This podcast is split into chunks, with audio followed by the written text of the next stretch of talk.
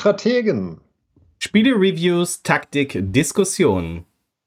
Wir tauschen uns hier über unser Hobby Strategiespiele aus. Und freuen uns, wenn wir auch euch hierfür begeistern und unterhalten können. Hallo und herzlich willkommen, meine sehr verehrten Damen und Herren. Mein Name ist Stefan und das ist Folge 6 von Die Strategen. Und an diesem lauen Sommerabend ist bei mir der Dominik. Schönen guten Tag.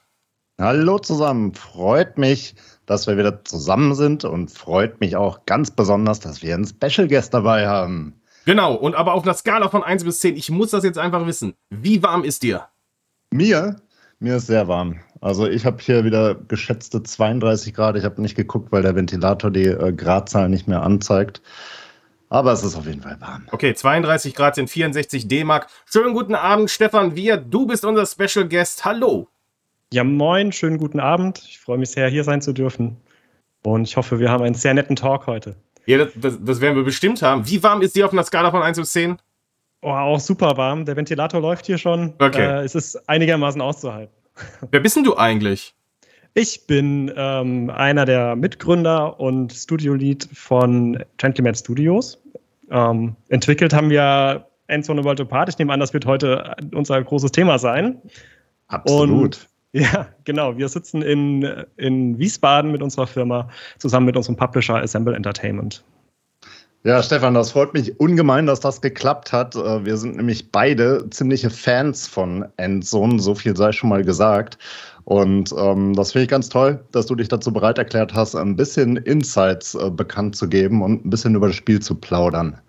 Ja, Bevor wir das aber tun, wir haben hier so eine kleine Tradition. Wir schnacken immer noch mal ganz kurz über Serien, also nur kurz angeteasert, was wir gerade gucken, weil wir das auch als gemeinsames Hobby haben. Ich weiß nicht, äh, Stefan, wie stehst du dazu? Guckst du auch Serien?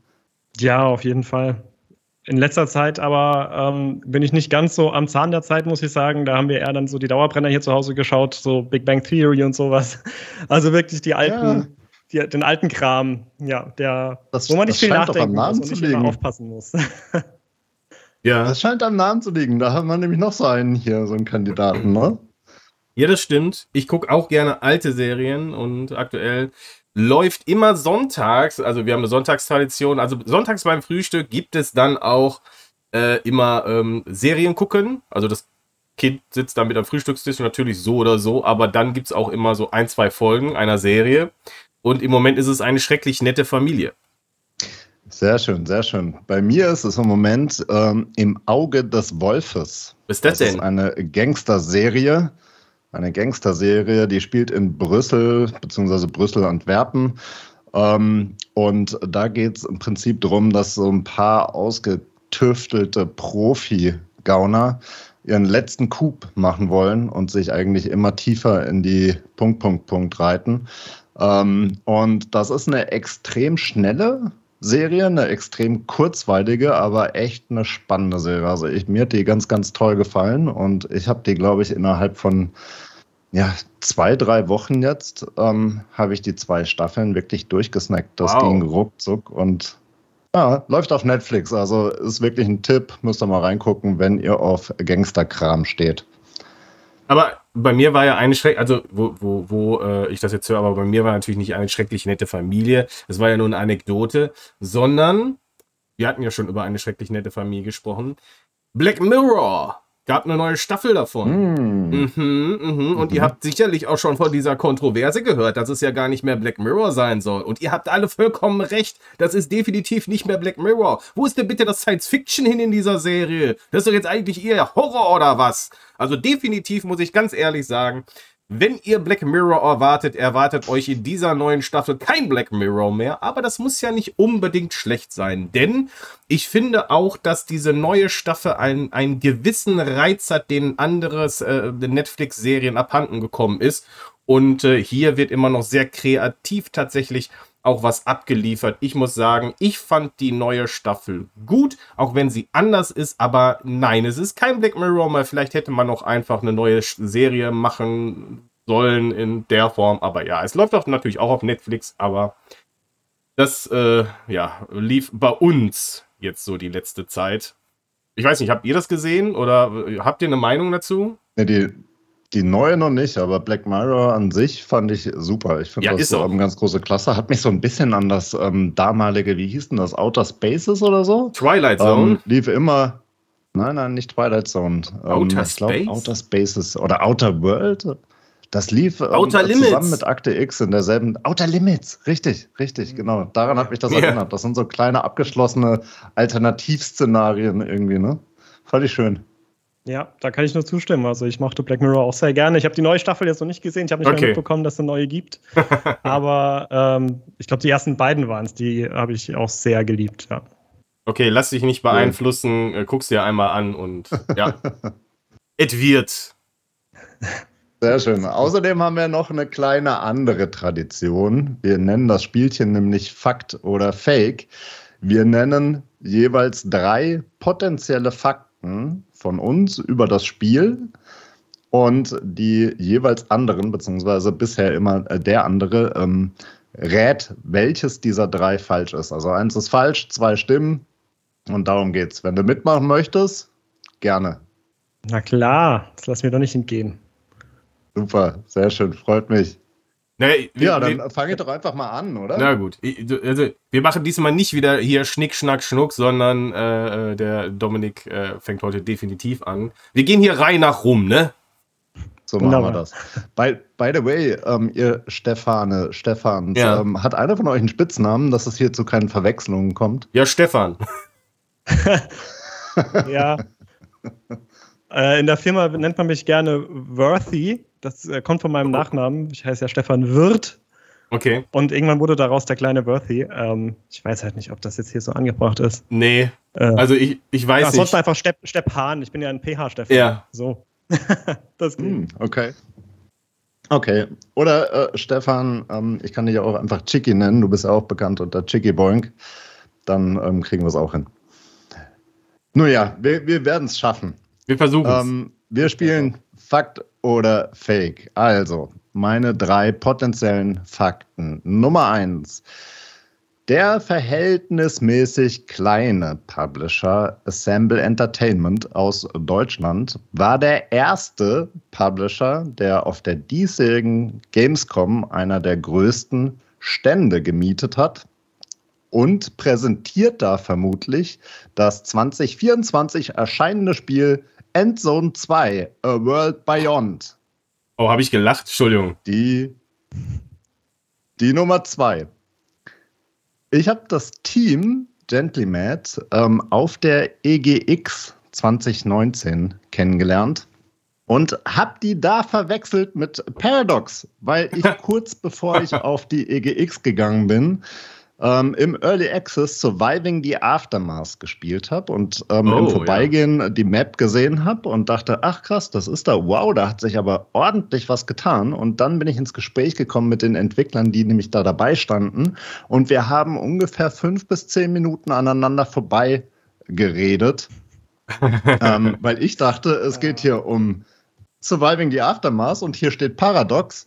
Und ähm, die Gegenseite natürlich nicht. Und irgendwann gab es dann großes Gelächter und äh, so ging es dann weiter. Und ähm, wir blieben in Kontakt und haben das Spiel dann auch damals auf Magenta Gaming ähm, aufgenommen. Das ist Nummer zwei. Ähm, Nummer drei. Ähm, Im Early Access war Endzone bereits auf Magenta Gaming, unserer damaliger Cloud Gaming Service, zu spielen und war dort eins der ersten Spiele, die Plattform-APIs wie Achievements ähm, mit dabei hatte, nämlich das Team ähm, in, bei, äh, von Gently, Gentlymats ähm, hat direkt zugesagt, bereitwillig hier unsere ähm, ja, APIs aufzunehmen. Das sind meine drei potenziellen Fakten. Hm.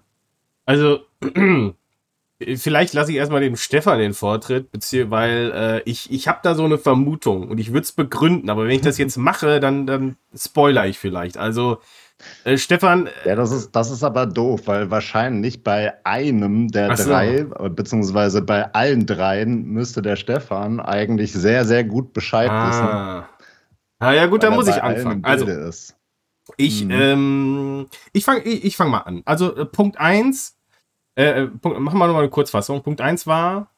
Äh, also die Kurzfassung, der relativ, also im Verhältnis zu den ganz großen Publishern, ähm, Assemble Entertainment ah, ja. war der erste, ja, der auf der Gamescom okay. eine große Fläche gebucht hat und den Nachfolgetitel zeigen wird. Ja, natürlich, Bei, klar. Äh, Endzone 2 äh, World Beyond. Ja, ja, ja. Das, das macht absolut Sinn, weil äh, zum einen äh, äh, sind, ist ja Sony ist nicht da. Da ist so viel Platz, hör mal, da, da kannst du, kannst du äh, ganze LKWs noch mit reinballern. Ähm, da ist genug Platz. Punkt 1 muss einfach stimmen. So. Äh, Punkt 2 ist, du bist einfach viel zu strukturiert als Mensch, als dass dir sowas, äh, äh also als wäre sowas passiert. Das kann gar nicht sein. Also, entweder bist du äh, so, also entweder bist du ein Außerirdischer und hast dir ein Dominik-Kostüm angezogen, dass du jetzt ein anderer Mensch bist, oder aber äh, da ist also da ist irgendwas anderes passiert. Vielleicht warst du abgelenkt, aber ich, ich möchte glauben, dass du auch dort schon äh, zu strukturiert und zu äh, an, mit dem mit mit äh, dem Ziel dahin gekommen bist, äh, die ans, äh, ins Boot zu holen. Also Punkt 2, glaube ich, ist ein Fake. Und Punkt 3 stimmt ja, das ist ja absolut, natürlich stimmt das. Also das, da brauchen wir gar nicht drüber reden. Also ja, Punkt 1 und 3 stimmen, und Punkt 2 ist Fake. Ist ja obviously. Okay, ich, ich sag mal nix und ähm, höre mal nach, ob der Stefan das auflösen wird. Kannst du mir gerade noch ein Stichwort zum dritten Punkt geben? Ich habe ihn schon wieder vergessen. Der dritte Punkt war, ähm, ihr als äh, Gentleman Studio, ihr wart ähm, ah. sofort ah. bereitwillig ähm, dabei und habt die Achievements, die Plattform-Achievements genau. Ähm, als API eingebaut. Ja, das klingt definitiv nach uns. Wir sind ja extreme äh, Technik-Nerds. Also da würde ich sagen, das muss eigentlich stimmen. Wenn wir so ein Angebot bekommen, dann würden wir das niemals ausschlagen. Insofern, ähm, Magenta waren wir voll dabei. Ähm, ja, ansonsten, also ich meine, du sagst ja, dass wir uns auf der EGX gesehen haben könnten. Hm, da würde ich sagen, ja, ich kann mich jetzt erinnern, dass er jemand war, der uns das Spiel verwechselt hat. Daran kann ich mich sehr erinnern. ja. Also ich würde sagen, der zweite Punkt war definitiv richtig und wir haben es ja auch nicht übel genommen. Dann muss ja der erste Punkt eigentlich, das mit der Gamescom, das muss ja kompletter Humbug sein. Also das war ja komplett ausgedacht. ja, das, das, ist, das ist lustig. Also ich höre von dir aber noch nicht, dass Endzone 2 nicht bestätigt wird. aber ähm, ihr habt das natürlich... Steckte in dem, in dem Humbug recht. drin.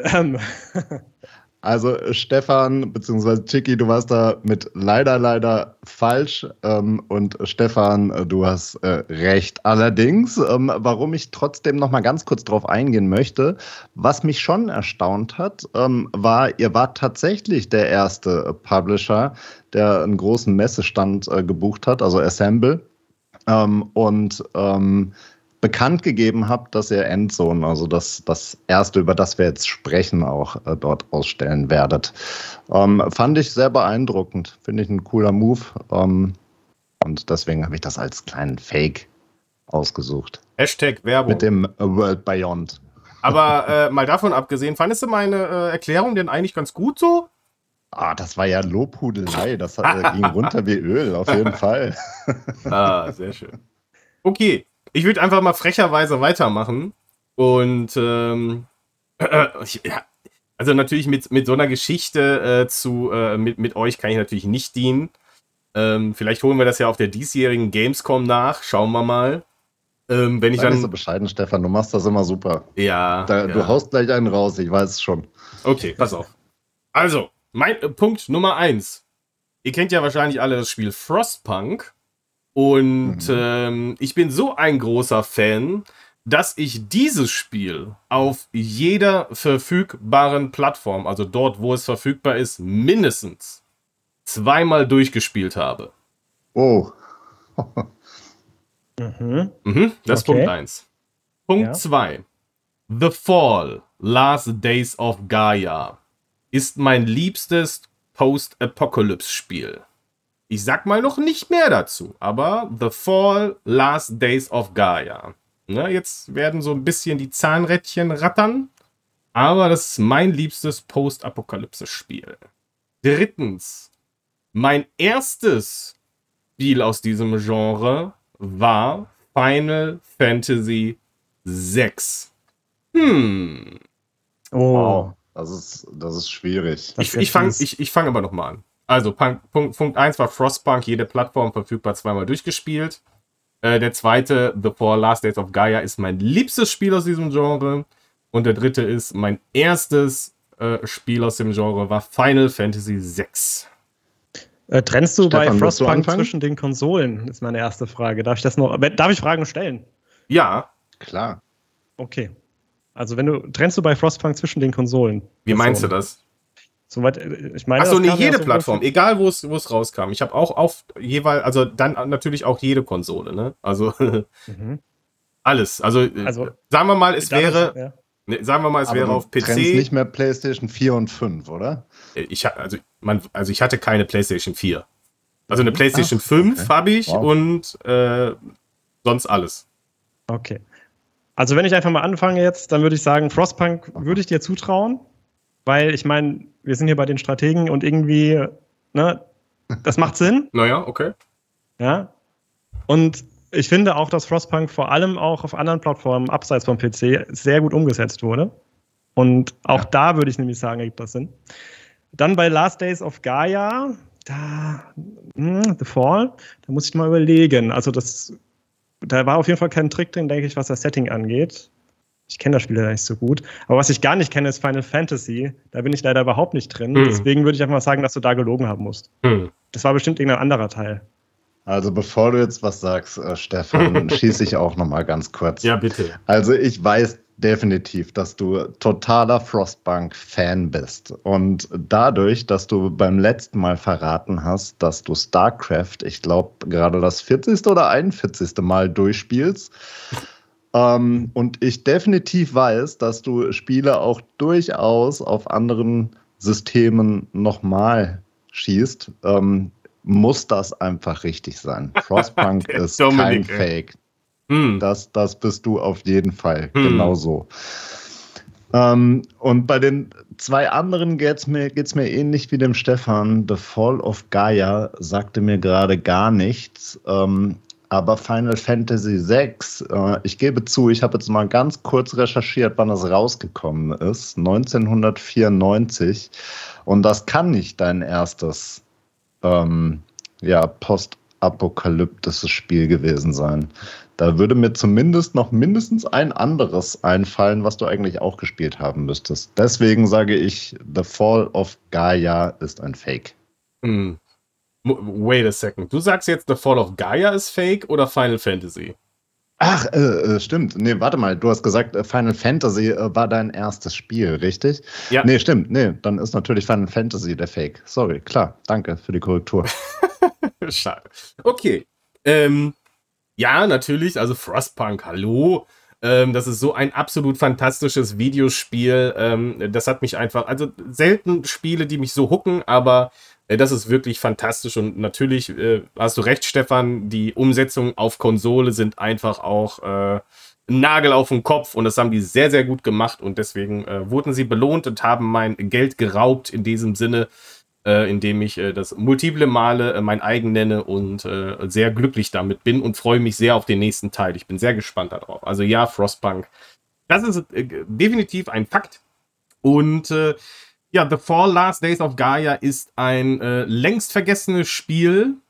Leider Gottes. Und äh, zwar auch, äh, aber irgendwie auch zu Recht, denn äh, zu Release war das ein äh, einziges Bugfest. Und das hat soweit, äh, also ist ein, ist ein deutscher Titel aus einem deutschen Entwicklerstudio. Ähm, aber es gab dann äh, später nochmal ein Re-Release dieses Games. Also das hat man früher manchmal so gemacht, wenn die Spiele einfach verbuggt auf den Markt geworfen wurden. Und dann wurde äh, irgendwann ein paar Monate später nochmal eine Packung gedruckt und dann gab es das Spiel mit Updates. Und es ist hier auch so passiert, aber ich mochte es von Anfang an, auch wenn, wenn es äh, manchmal nicht so einfach war damit. Und ja, ist tatsächlich mein äh, liebstes äh, Game aus diesem Genre, einfach weil es gewachsen ist dann und ich so viele Stunden damit verbracht habe und äh, ja, irgendwie ist das hängen geblieben. Auch wenn es natürlich äh, fantastische andere Titel gibt, aber äh, so ist das eben. Und äh, bei Teil 3, auch wenn Final Fantasy VI ein heißer Kandidat ist, denn es ist ein sehr, sehr, sehr guter Final Fantasy Teil und auch ein sehr guter äh, Post-Apokalypse-Story, äh, Story-Game. Ja, gut, der Satz hat jetzt nicht so viel Sinn ergeben, aber es hat eine tolle Story in diesem äh, Genre. Aber nein, es war nicht Final Fantasy VI. Und nein, Dominik, ich habe nicht noch früher angefangen mit einem Spiel. Das stimmt auch nicht, denn mein erstes Spiel äh, aus dem Genre war Fallout 3. Fallout 3, das, das ist doch noch gar nicht so alt, Feines. oder? Ja, doch. Das äh, ist äh, aus 2004. Auf jeden Fall ein Highlight okay. in der Spielegeschichte. Also, oder? Ich, ich müsste mich jetzt vertun. Ich, ich gucke nochmal nach. Fallout 3 ist aus. Oh, entschuldige bitte. 2008. Aber natürlich ist das. kein postapokalyptisches Spiel vorher gespielt? Ach, nein, also es, es gab natürlich vorher auch schon Fallout-Titel, ja, aber die haben mir nicht gefallen. Das war nicht so meins. Und dieser Wechsel der Perspektive, beziehungsweise der, ähm, die Art und Weise wieder, also es kam ja auf der PlayStation 3. Ja, es kam auf der PlayStation 3. Und äh, da habe ich das einfach gesuchtet. Völlig. Und kein Krass. anderes Spiel, also kein anderes, kein anderer Fallout-Teil hat mich. Ich war ja eher so der Konsolenspieler. Da war ja PC noch nicht für mich mhm. so die Rolle gespielt. Ne? Bis auf vereinzelte Sachen. Und äh, Fallout hat mich da einfach in seinen Bann gezogen. Auch wenn es eine relativ schlechte Umsetzung war auf der Konsole, aber das wäre eine andere Geschichte. äh, trotzdem äh, war es äh, Fallout 3. Und ich bin ein bisschen ein bisschen wehmütig, weil ich hätte gerne äh, mehr mit Zeit mit Final Fantasy VI verbracht, aber ja, schade. Aber ihr habt recht gehabt, natürlich. Teil äh, Part 3 war ein äh, Fake. Mir fiel gerade ein, was mein erstes postapokalyptisches Spiel war. Wollt ihr es wissen? Ja, bitte. Ja, klar. Ähm, mir fiel gerade ein, dass das ein, ein Rennspiel war. Das nannte sich äh, POD, Planet of Death. Oh, yo. Und es ging darum, dass das der Planet auch, dem ja. Untergang geweiht war und die letzten Überlebenden wollen quasi durch ein Rennen entscheiden, wer denn die Plätze auf den Rettungskapseln bekommt. Super Spiel. Das war ein cooles Sehr cool. Spiel. Ja, ja, okay. ja, Gab auch nochmal ein GOG-Release, daher kenne ich das. Ah ja, sehr gut. Cool. Stefan, was sind deine drei potenziellen Fakten? Genau, also der erste Fakt oder Fake ist, Neben PC und Konsolen ist Endzone auch auf der Amazon Alexa spielbar. Dann mit der Ankündigung, dass Endzone inhaltlich von uns abgeschlossen ist, gab es ein kleines Update als Schmankerl, mit dem Haustiere hinzugefügt wurden. Und Punkt 3. Bevor die Entwicklung von Endzone begann, entwickelte unser Team zunächst einen Prototypen für einen Leichenschminksimulator. so. Wow. Oha. Also Amazon Alexa, Haustiere, Leichenschminksimulator. Krass. Mhm. Ja, Dominik, das, das ist eine harte Nuss, ne? Ja, ich, ich kann gerne willst anfangen. Du anfangen oder soll ich? Also, ich sag mal, wir, wir können eine Sache, kann ich auf jeden Fall schon mal sagen, dass es definitiv stimmen muss. Also, äh, Spieleentwickler sind ja per se schon mal Nerds. Und was tun, was, was lieben Nerds äh, über alles? Es sind Katzen, deswegen ist natürlich ähm, äh, der potenzielle Fakt 2 definitiv richtig. Ähm, Nummer 3 der Leichensch Leichenschminksimulator. Genau. Also so, du, du, du ja. hast ja auch eine Frage. Ich habe ja auch eine Frage erlaubt. Dann darf ich auch noch mal eine Frage stellen. Ist es so im Sinne von, äh, dass du dann quasi so die Hände steuerst oder ist das mehr so äh, äh eine, eine, eine, eine 2D-Sicht? Also 3D mit Hände steuern und malen oder genau, 2D? So ein bisschen wie äh, Surgeon Simulator. Ah ja, ah ja. Ne? So in die mhm. Richtung. Ja, das ist mhm. absoluter Fake. Und Nummer eins ist, ähm, was war Nummer eins nochmal? Äh, das war Endzone ist auf der Amazon Alexa spielbar.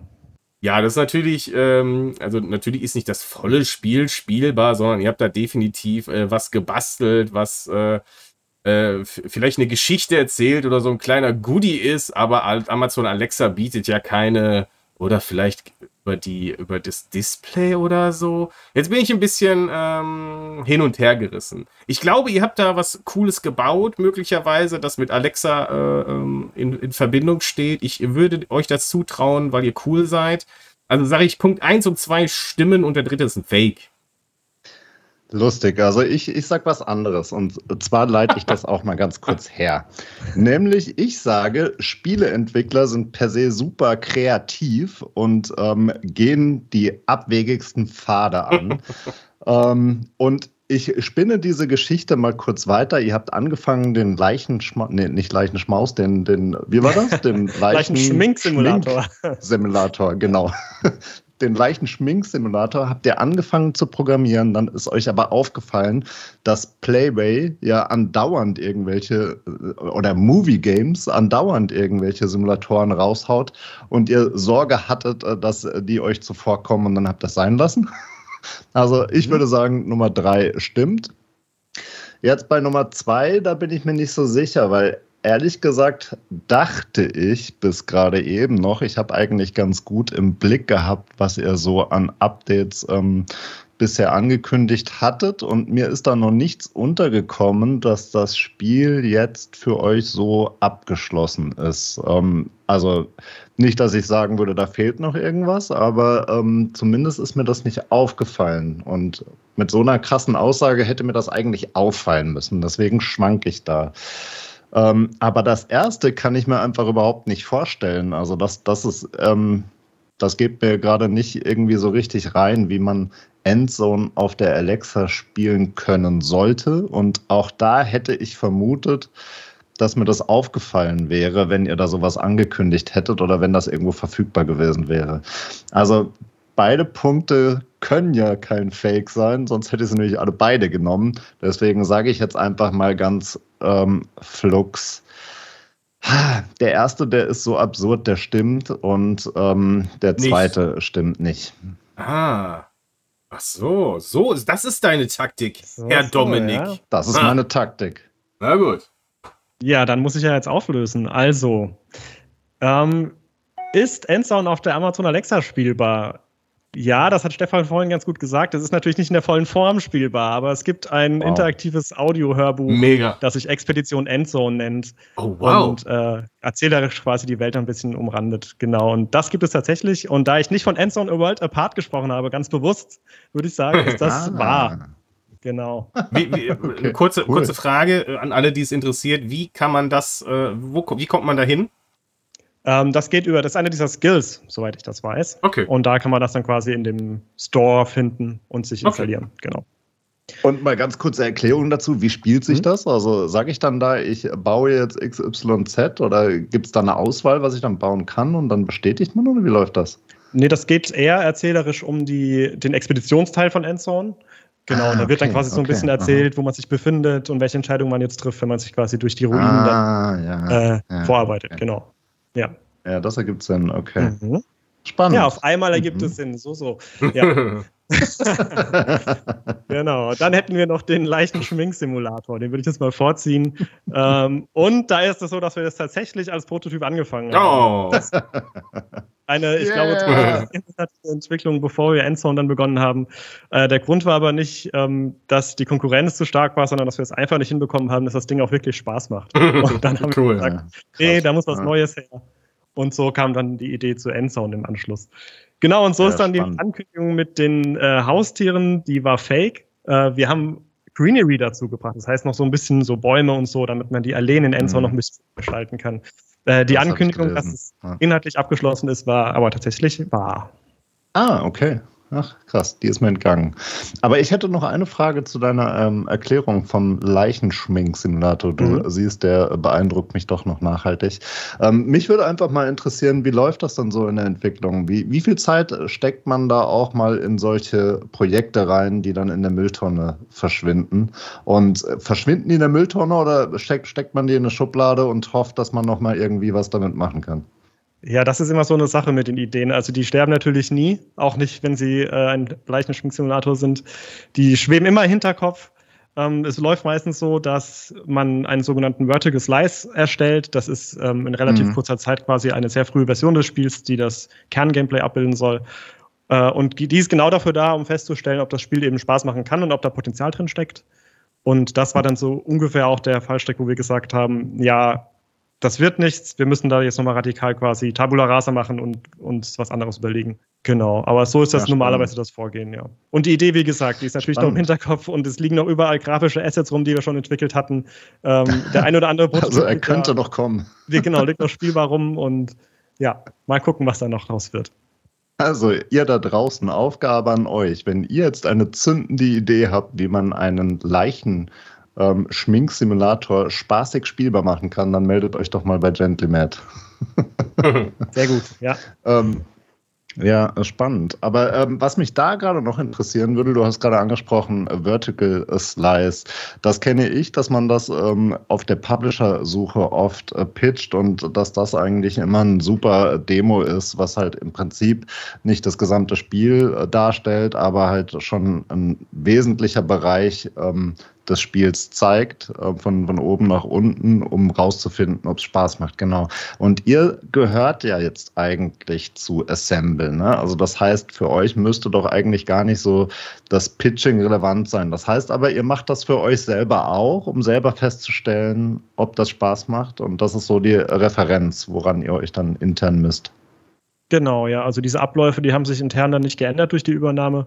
Mhm. Ähm, das ja, ist einfach ein, ein Prüfinstrument, das sehr gut funktioniert. Ähm, da das wirklich ja zum richtigen Zeitpunkt quasi nochmal den Gegencheck macht, ob man auf dem richtigen Weg ist. Und vor allem, mhm, cool. wir sind ja, wir sind zwar jetzt übernommen und sind quasi eine, eine Tochterfirma von Assemble Entertainment, aber mhm. natürlich ist da auch das Interesse da, dass da so ein bisschen das Kontrollorgan noch funktioniert.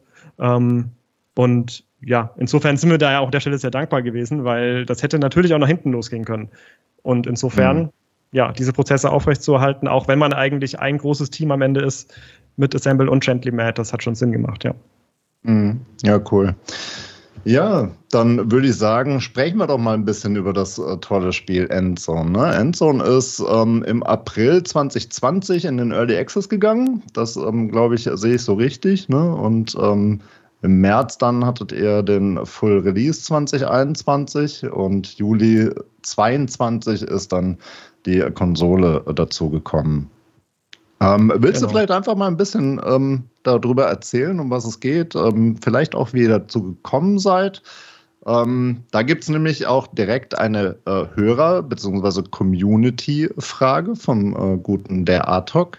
Der hat nämlich ähm, gefragt, welchen Einfluss hatten denn schon zu diesem Zeitpunkt die tatsächlichen Umweltthemen und vielleicht auch Kriege auf die Szenarien in Endzone? Vielleicht kannst du da ja auch direkt noch ein bisschen mhm.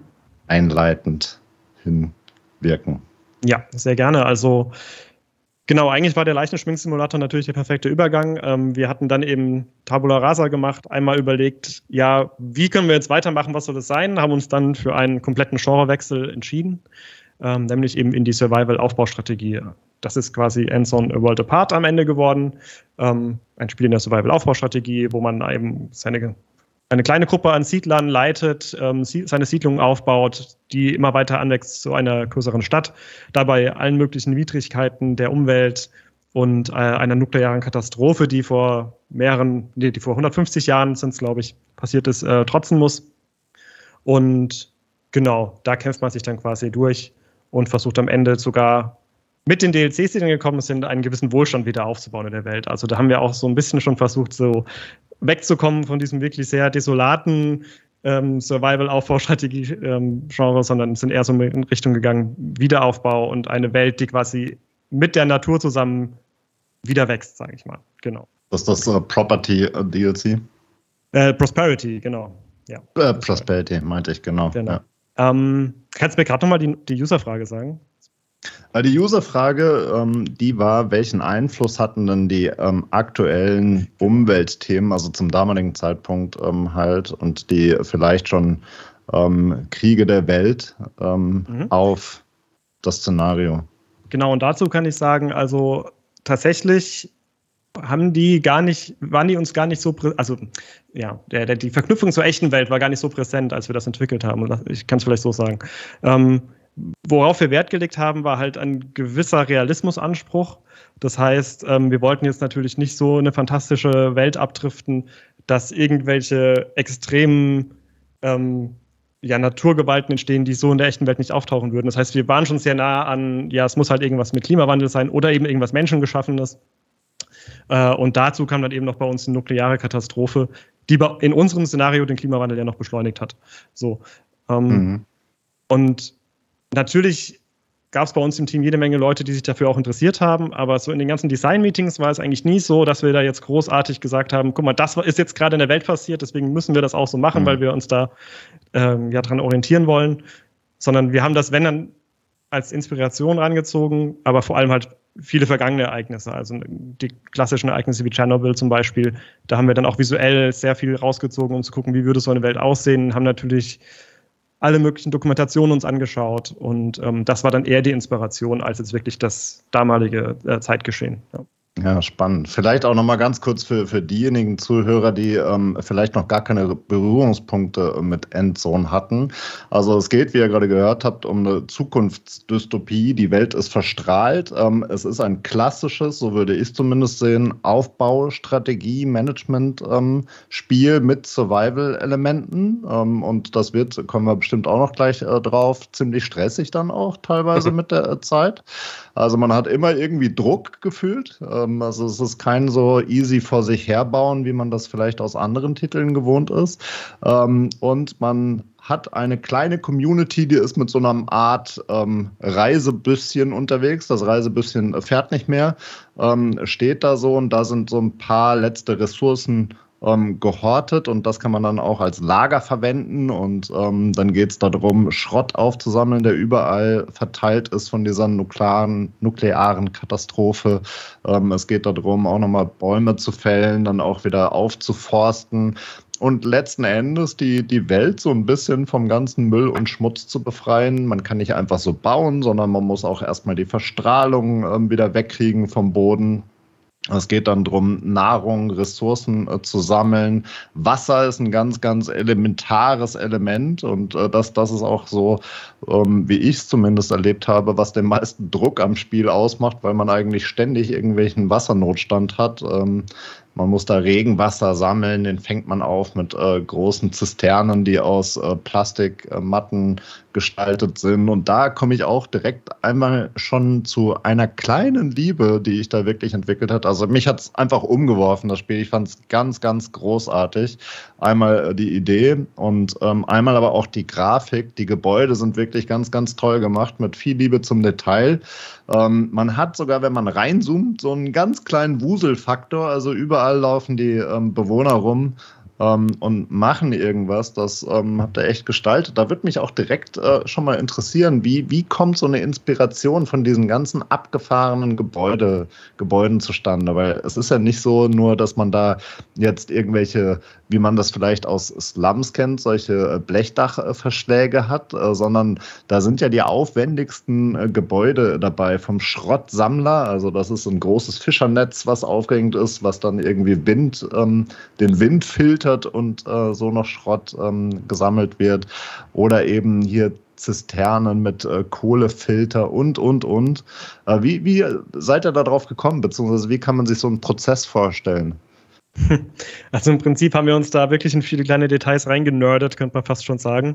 Ähm, und sind da vielleicht auch so ein bisschen mit teilweise spielerischen Konventionen oder Spieleentwicklungskonventionen gebrochen, weil ähm, ja, im Detail sind es viele kleine Details, die nicht immer den großen Zusammenhang haben, muss ich ganz ehrlich sagen. Aber ich glaube, das macht dann auch wieder den Charme aus, weil wenn man dann aufs Detail schaut, dann entdeckt man halt diese ganzen Kleinigkeiten. Auch bei den Gebäuden, wie mhm. du sagst, da haben wir uns natürlich dann bei jedem Gebäude nochmal uns hinterfragt, ja, was würde denn die Siedler zu dem Standpunkt in der Siedlung gerade äh, an Elementen in der Welt finden? Also liegen da noch Schrottplatten rum oder sind die schon mhm. selbst in der Lage, halt irgendwie was Besseres herzustellen?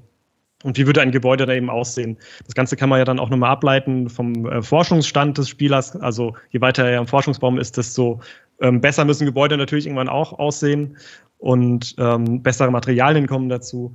Und so haben wir da quasi uns dann bei jedem Gebäude uns eben gefragt, ja, wie genau würde das gebaut werden? Und ja, das waren dann die ganzen kleinen Details, die dazu kamen. Und der Wuselfaktor, muss ich sagen, das ist echt überraschend. Den haben wir also wir wussten, dass das natürlich ein großes Ding ist für dieses Genre, aber der ist dann wirklich einfach mit der Zeit gewachsen und dazugekommen. Das war mhm. jetzt auch nichts, was wir wirklich so forciert haben. Das ist okay. ganz glücklich, dass das ähm, diese Art von Spiel, die ja auch auf eine sehr ausgefeilte Simulation Wert legt, das ganz natürlich und organisch dann mit sich bringt. Und das, ähm, ja, das ist ein schönes kleines Highlight und es freut mich sehr, dass es dir so gefallen hat an der Stelle. Naja, vor allem ja, muss man ja auch sagen, dass äh, Ihr habt natürlich verschiedene Zoom-Stufen, hat der Dominik, Dominik ja schon angeteasert, also von wirklich sehr nah ran bis äh, einer guten Übersicht. Und äh, egal in welcher Stufe ihr euch befindet, ähm, diese, ähm, ihr habt, ihr habt es hinbekommen, dass es immer ein große Detailreichtum auf dem Bildschirm zu sehen ist, also auch äh, natürlich nah in, im, im Detail, sowie auch äh, mehr rausgezoomt, aber trotzdem immer noch übersichtlich und äh, wirklich sehr schön anzusehen. Und das kann man, glaube ich, nicht, ähm, das, das muss man äh, hervorheben. Das äh, auch bei den Tieren so, das ist äh, auch äh, bei, äh, nicht nur bei den Gebäuden, auch bei ähm, äh, der, der Pflanzenwelt oder auch bei den kleinen Dingen, die einfach da so rumliegen, wie irgendwie Heu oder was auch immer oder Ballen, die dann teilweise da auch sind oder was weiß ich, da liegt dann einfach mal Holz. Warum liegt denn da jetzt Holz rum? Wer, wer, macht sich den Gedanken, da Holz jetzt hinzulegen?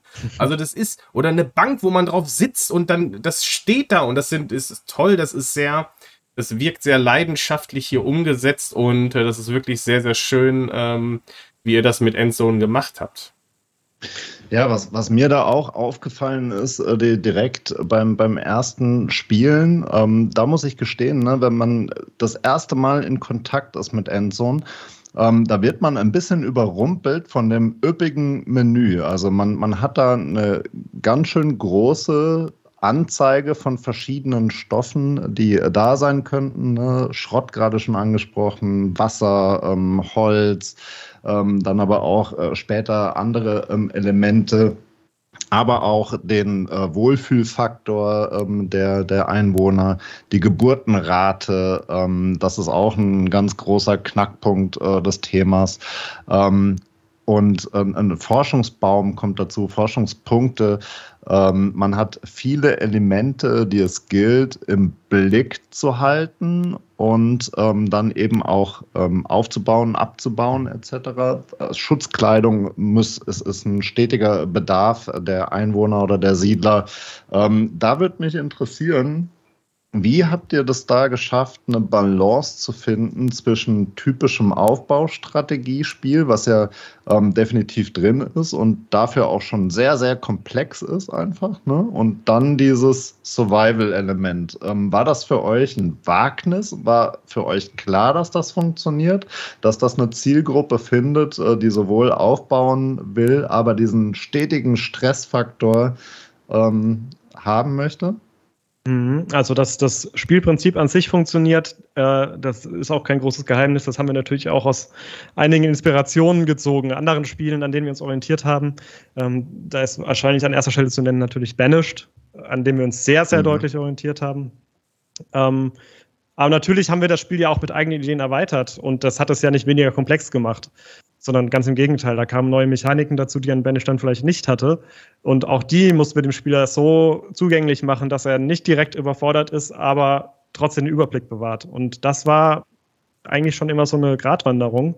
Ähm, wir haben zum Beispiel auch immer gesagt, der Spieler muss von Anfang an in der Lage sein, die Gebäude, außer die, die er eben über Forschung freischaltet, möglichst schon platzieren zu können und erst später den, den Bau auszuführen, wenn er die Materialien dafür zur Verfügung hat oder wenn er sagt, jetzt macht es strategisch Sinn. Mhm. Ähm, mhm. Weil das ist eben, man muss mit der Fläche arbeiten, die man hat, mit dem Bauraum, den man hat, man muss das möglichst früh schon alles für sich planen können.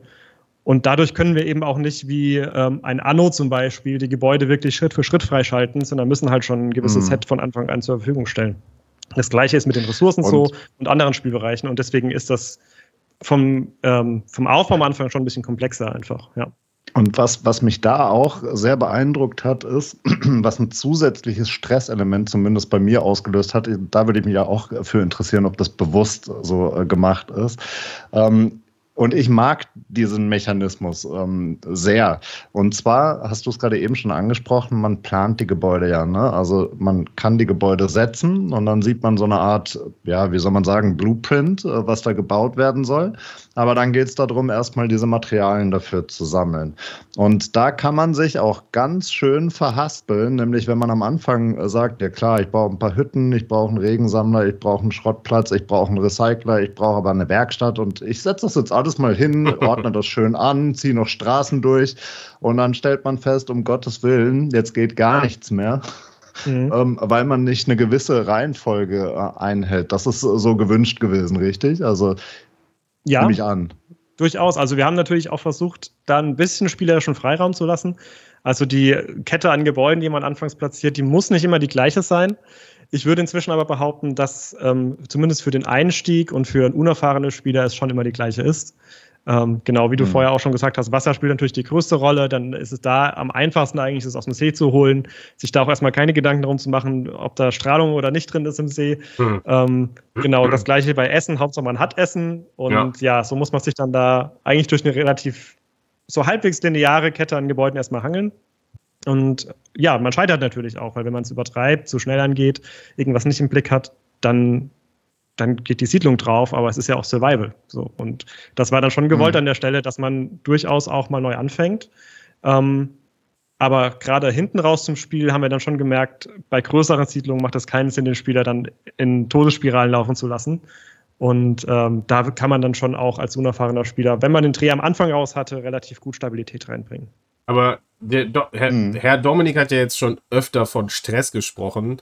Mhm. Und äh, wir, wir, sind ja jetzt schon in, einem, in einer komplexeren Diskussion, sagen wir es mal so. Das Ding ist aber, ihr da draußen, wenn ihr jetzt zuhört und mit dem Spiel nichts anfangen könnt oder noch nie davon gehört habt und ihr wolltet eigentlich mal einsteigen und sagt jetzt, oh, na, das ist mir vielleicht doch zu kompliziert, dann kann ich euch versichern, es gibt ein sehr ausführliches Tutorial, das euch da durchführt. Also ihr braucht da keine Berührungsängste haben. Endzone ist definitiv nicht zu schwer, auch für Leute, die einsteigen möchten, vielleicht auch mal reinschnuppern möchten. Ihr werdet da schon an die Hand genommen, aber natürlich, ihr werdet irgendwann äh, dem Ganzen natürlich flügge. Und das ist es natürlich ein äh, Survival-Aufbauspiel, wie hier auch schon gesagt. Also ihr werdet auf jeden Fall auch mal scheitern, aber habt keine Angst davor, denn ihr habt alles an die Hand bekommen. Und da muss ich nochmal sagen, Chapeau dafür, dass ihr ein solches Tutorial entwickelt habt, wie es hier ist. Denn das äh, hat auch mir geholfen, denn für mich war Endzone eher eine Liebe auf den zweiten Blick. Denn als ich es damals entdeckt hatte bei Magenta Gaming, habe ich mir eher so gedacht, so, ah, ja, nee. Und, aber ähm, dann irgendwann äh, kam es dann doch nochmal zu mir und ich muss sagen, dass es mich dann nicht mehr losgelassen hat. Vielleicht lag es auch an einer gewissen Entwicklungsreife hier, denn ihr ähm, habt ja gestartet und das würde ich gerne nochmal ansprechen in Early Access. Und äh, was mich sehr brennend interessiert an dieser ganzen Sache ist, wie habt ihr denn diese Phase erlebt? Also man kann ja jetzt sagen, ja, das war für uns eine absolut äh, coole Sache, weil die Interaktion mit der Community, das Feedback und es hat sich einfach großartig entwickelt ähm, oder was auch immer. Aber äh, wie würdest du das denn sehen? Diese Early Access Phase, ähm, wie hat das das Spiel dann am Ende geformt? Ja, Stress war ja gerade schon das Thema. Ähm, das hat sich bei uns in der Early Access Phase tatsächlich auch bemerkbar gemacht, dass wir uns da ähm, ja, wir haben uns auf die Fahne geschrieben, wirklich sehr eng mit der Community zu arbeiten, zusammenzuarbeiten. So. Und wir wollten in sehr kurzen Zyklen quasi Updates rausbringen, die nicht nur kosmetische Updates bringen oder mal hier und da eine kleine Balancing-Verbesserung, sondern wir haben gesagt, wir wollen jeden Monat wirklich ein großes Content-Update bringen in unserer, ja. in unserer Early Access-Phase und so. Und das war für uns eine große Herausforderung, weil wir hatten vorher noch nie einen Early Access-Titel gemacht. Ähm, wir wollten allen zeigen, dass es uns wichtig ist, dass wir auf das Feedback hören und insofern haben wir uns für diesen Weg entschieden. Und das war auch meiner Meinung nach die absolut richtige Entscheidung, weil wir konnten so wirklich ganz eng mit der Community Feedback umsetzen, wir konnten das Spiel erweitern. Es war nicht so, dass wir komplett alles aus der Community rausgezogen haben. Wir hatten natürlich im Voraus auch schon ungefähr einen Plan, wo wir hinwollen mit dem Spiel. Wir hatten auch schon so ein paar Updates in place, aber wir haben natürlich gemerkt, hey, wenn hier und da mal was wirklich gefehlt hat, worüber wir uns keine Gedanken gemacht haben, dann müssen wir das auch noch irgendwie da unterbringen. Und insofern haben wir da dann wirklich mit der Community im Zusammenspiel quasi diesen Early Access gestaltet und das äh, hat sehr gut getan, auch wenn es wirklich, wie ich gerade meinte, eine zeitliche Herausforderung war für uns. Ja. Mhm. Ja, cool. Da brennt mir auch direkt eine Anschlussfrage unter den Nägeln. Ähm, nämlich auch das ähm, hat mich umtrieben. Der Early Access zum Full Release. Also ähm, gerade eben schon gesagt, ihr wart ungefähr ein Jahr lang im Early Access und ähm, da war das Spiel ja schon aus meiner Perspektive, auch im Vergleich zu anderen Titeln, relativ ausgereift und eigentlich schon ein fertiges Spiel. Und ähm, ich habe auch gesehen, dass ihr da durchaus ein großes Publikum hattet und auch schon positive Rezessionen eingesammelt ähm, hat auf, auf uh, Steam. Und meine Frage da ist, und ich habe auch schon eine Vermutung, würde aber gerne mal von dir hören, wie ihr das gesehen habt. Ähm, hattet ihr Sorge, dass bei dem Full Release dann im Prinzip schon viele, die das Spiel so auf der Watchlist haben oder ähm, für die es dann eben auch interessant ist, das eigentlich schon gekannt haben oder dann nicht nochmal anfassen? Wie, wie, wie siehst du das? Mhm. Und wie war das so für euch? Ja, das ist eine schwierige Frage, weil, also erstmal, wir haben ja schon zu Early Access Start nicht damit gerechnet, dass das Spiel wirklich so durch die Decke geht. Das war für uns ein Erfolg, den hätten wir uns nicht träumen können. Und äh, ich glaube, diese Demut hatte bis zum Full Release auf jeden Fall auch noch ähm, vorgeherrscht. Mhm. Das dann, also zum Full Release lief es trotzdem auch nochmal wirklich gut und das ähm, hätten wir uns wahrscheinlich auch nicht erträumt. Also da kann ich jetzt nur von mir persönlich mhm. sagen, dass das jedes Mal überraschend war, wenn wir gesehen haben, wie viele neue Spieler da auch dazu kamen zu gewissen Updates, zum Full Release, auch schon bei Early Access mhm. Start eben. Später mit den DLCs oh. auch sogar noch. Und ja, das war durchaus immer noch überraschend. Ähm, und wow. jetzt können wir sagen, also wir haben, wenn ich die Zahl schon mal vorweggreifen darf, ich glaube inzwischen ungefähr 790.000 Einheiten verkauft. Wahnsinn, ähm, super. Auf Steam plus Retail und so weiter. Und das ist eine Nummer, die hätte ich mir nicht erträumen können. Klasse. Ja, aber da muss ich auch wirklich einfach ähm, sagen und ähm, wirklich auch gratulierend anerkennen, das ist so ein fantastisches Spiel geworden und ähm, das hat wirklich auch alles verdient, was es da ähm, abgeräumt hat an äh, Zuspruch und das lohnt sich auf jeden Fall ähm, da reinzuspielen. Das ist wirklich ein ganz tolles Spiel geworden. Ähm, mein Erklärungsversuch wäre der gewesen. Und zwar, ich habe es nämlich auch ähm, natürlich, bevor wir es auf die Plattform genommen haben, damals ähm, gespielt. Äh, da war es noch im, im, Early Access und habe da schon gemerkt, wow, das packt mich. Und ähm, obwohl ich es eigentlich nur anzocken wollte zum Testen, ähm, habe ich da Stunden rein versenkt. und hab's bestimmt, ich würde mal tippen, 30, 40 Stunden auf dem Early Access äh, dann gespielt. Und als es dann rauskam, da war für mich überhaupt gar keine Frage, ob ich das nochmal spiele oder nicht. Ähm, klar, das ähm, habe ich nochmal gespielt. Und ich habe aber den Erklärungsversuch, warum das so war, weil einerseits ist die Spiellänge vom, von der Kampagne im Vergleich zu anderen Aufbauspielen aus meiner Sicht relativ kurz. Also ich glaube, wenn man sich äh, gut anstellt, dann kommt man so mit, ähm, ja, ich sag mal, roundabout 30, 40 Stunden hin. Ähm, so aus meiner mhm. Sicht. Und ähm, das Zweite ist, dadurch, dass ihr eben kontinuierlich Updates äh, rausgebracht habt und eben nicht nur ähm, die DLCs kamen ja deutlich später, ähm, Updates, die halt was verändert haben und die nochmal ähm, ja, neue Sachen reingebracht haben, hat es einfach auch nochmal einen Mehrwert gehabt, dann zum Release das ganze fertige Spiel nochmal zu spielen. Mhm. Also genau zu der Kampagne, da muss man sagen, so eine richtige klassische Kampagne haben wir ja nicht. Wir haben ja unsere Szenarien plus das Tutorial. Und ich glaube, ja. das ist vielleicht auch was, ähm, vielleicht auch das, was du meintest, so ungefähr. Also wir sind von der Komplexität können wir sehr viele Spieler ansprechen mit verschiedenen ähm, Zeitbudgets, nenne ich es mal. Äh, man kann sich da ein Szenario anschauen und kann damit Spaß haben. Man kann alle Szenarien durchspielen, kann damit ja. sehr lange Spaß haben. Man kann im Sandbox-Modus oder wir nennen ihn ja Survival-Modus ähm, wirklich auch unzählige Stunden versenken. Ähm, und ja, man kann das gesamte Spiel aber trotzdem in der Zeit komplett erlebt haben einmal ganz durch, alle Inhalte, die überschaubar ist. Und ich glaube, das war was, was man bei anderen Spielen gar nicht so findet tatsächlich. Also das klingt jetzt erstmal wie was mhm. Negatives, aber äh, der Wiederspielwert macht es dann nochmal für Leute interessanter, die sich denen das Genre gefällt. Aber es gibt auch andere Leute, die sagen, cool, so ein Spiel würde ich mir mal gerne anschauen und Endzone wirkt so ein bisschen kurzlebiger, jetzt vorsichtig ausgedrückt. Mhm. Ähm, Gucke ich mir mal an und dann bleiben sie aber doch hängen. Und ich glaube, das ist, hat auch dazu beigetragen tatsächlich. Also da, da kann ich auch vielleicht noch was erklären, wie es mir zumindest im Moment gerade geht, weil ich bin durchaus auch noch dabei, ähm, es zu spielen. Ich habe es noch nicht beiseite gelegt. Ähm, ich spiele es auf der PlayStation im Moment, auf der PlayStation 5. Ähm, da, der Stefan hat gerade das Tutorial angesprochen. Also grundsätzlich kann ich auch auf jeden Fall sagen, ja, es wirkt auf den ersten Blick unglaublich komplex, aber es ist wirklich toll gemacht, wie schnell man sich da reinfindet und wie schnell man sich auch mit diesen ganzen Menüs etc. wohlfühlt, weil da sind ganz, ganz viele charmante ähm, Elemente dabei. Kommen wir sicherlich gleich auch nochmal zu. Aber was, was ich sagen muss, mir hat das Tutorial ähm, ehrlich gesagt sehe ich es als eher einen der Minuspunkte, weil mir, mir persönlich war es viel zu lang. Ich hatte irgendwann nach einer halben Stunde so den Eindruck, ja, ich, ich habe es verstanden, ich brauche eigentlich keine Hinweise mehr, ich möchte jetzt die Kampagne spielen irgendwie. Und dann irgendwann kommt so das Verständnis, mhm. ja, wahrscheinlich ist das die Kampagne. Gut, dann mache ich mal ähm, weiter. Und dann kam aber so der Effekt, dass so gefühlt nach 20 Stunden das Tutorial ähm, durch war dann. Und dann gibt's ja aber schon noch diese Kampagnenelemente, wo man dann gefühlt doch einiges nochmal spielt. Und das, das fand ich so ein bisschen ein Bruch für mich persönlich. Also das ist einer der wenigen kleinen Minuspunkte, die ich tatsächlich geben würde. Ähm, auch wenn das dadurch jetzt ähm, das Spiel nicht kaputt macht. Ne? Aber das, das wäre ein Thema, wo ich durchaus Verbesserungspotenzial äh, gesehen hätte.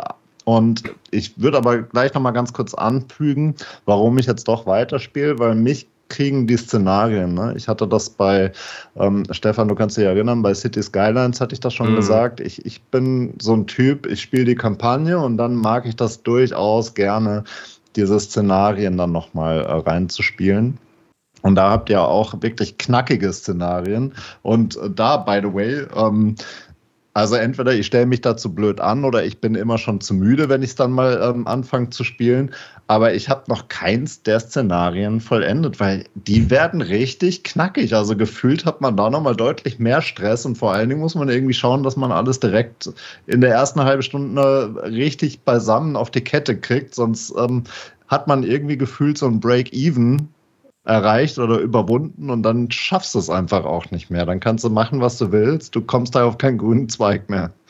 Ja, genau. Ähm, kurz nochmal zum Tutorial, nur um es auch nochmal gesagt zu haben, ja. das ist auch ein sehr gutes Feedback. Das haben wir auch in der Community ganz oft quasi so zwiegespalten wahrnehmen können, dass manche sagen, ja, das ist perfekt von der Länge und ich habe das ganze Spiel gelernt, prima. Andere haben gesagt, viel zu lange, ich würde es lieber gerne selbst erleben können. Äh, das ist ein Feedback, das wir auch mitnehmen für eventuelle nächste Titel, ähm, dass wir bei Tutorials da ein bisschen drauf achten sollten. Also das wollte ich nur mal an der Stelle erwähnt haben. Ähm, und zu den mhm. Szenarien muss ich sagen, da gibt es auch wirklich große Unterschiede. Also wir haben, glaube ich, zwei, drei, die das Spiel nochmal so auf den Kopf stellen von der Art und Weise, wie man spielen muss, ähm, mhm, genau. dass man da komplett umdenken muss. Wir haben ja das eine, ja ich verwechsel mal, ich glaube, es ist Wüstenblume, was das ja, wo die gesamte Welt einfach nur eine komplette Dürre ist und es gibt eigentlich kein, kein Wasser. Das heißt, man muss äh, mhm. ja erstmal gucken, wo kommt das Wasser her, wie kriege ich das? Ähm, kann ich vielleicht sogar die Umwelt hier wieder aufbauen, indem ich Bewässerungsanlagen später, wenn ich das Wasser mal habe, aufsetze, um ja die Umgebung wieder grüner zu gestalten? Und kann ich das Wasser überhaupt dafür mhm. hergeben, weil ich lebe in einer Dauerdürre? Mhm. Und mhm. genau, das hat dann, das hat, glaube ich, auch nochmal einen guten Twist auf das Spiel eben gebracht. Und das hat auch vielen Spielern gefallen, eben, dass man da nochmal einen anderen Blick auf das Spiel bekommt und andere Herausforderungen auch.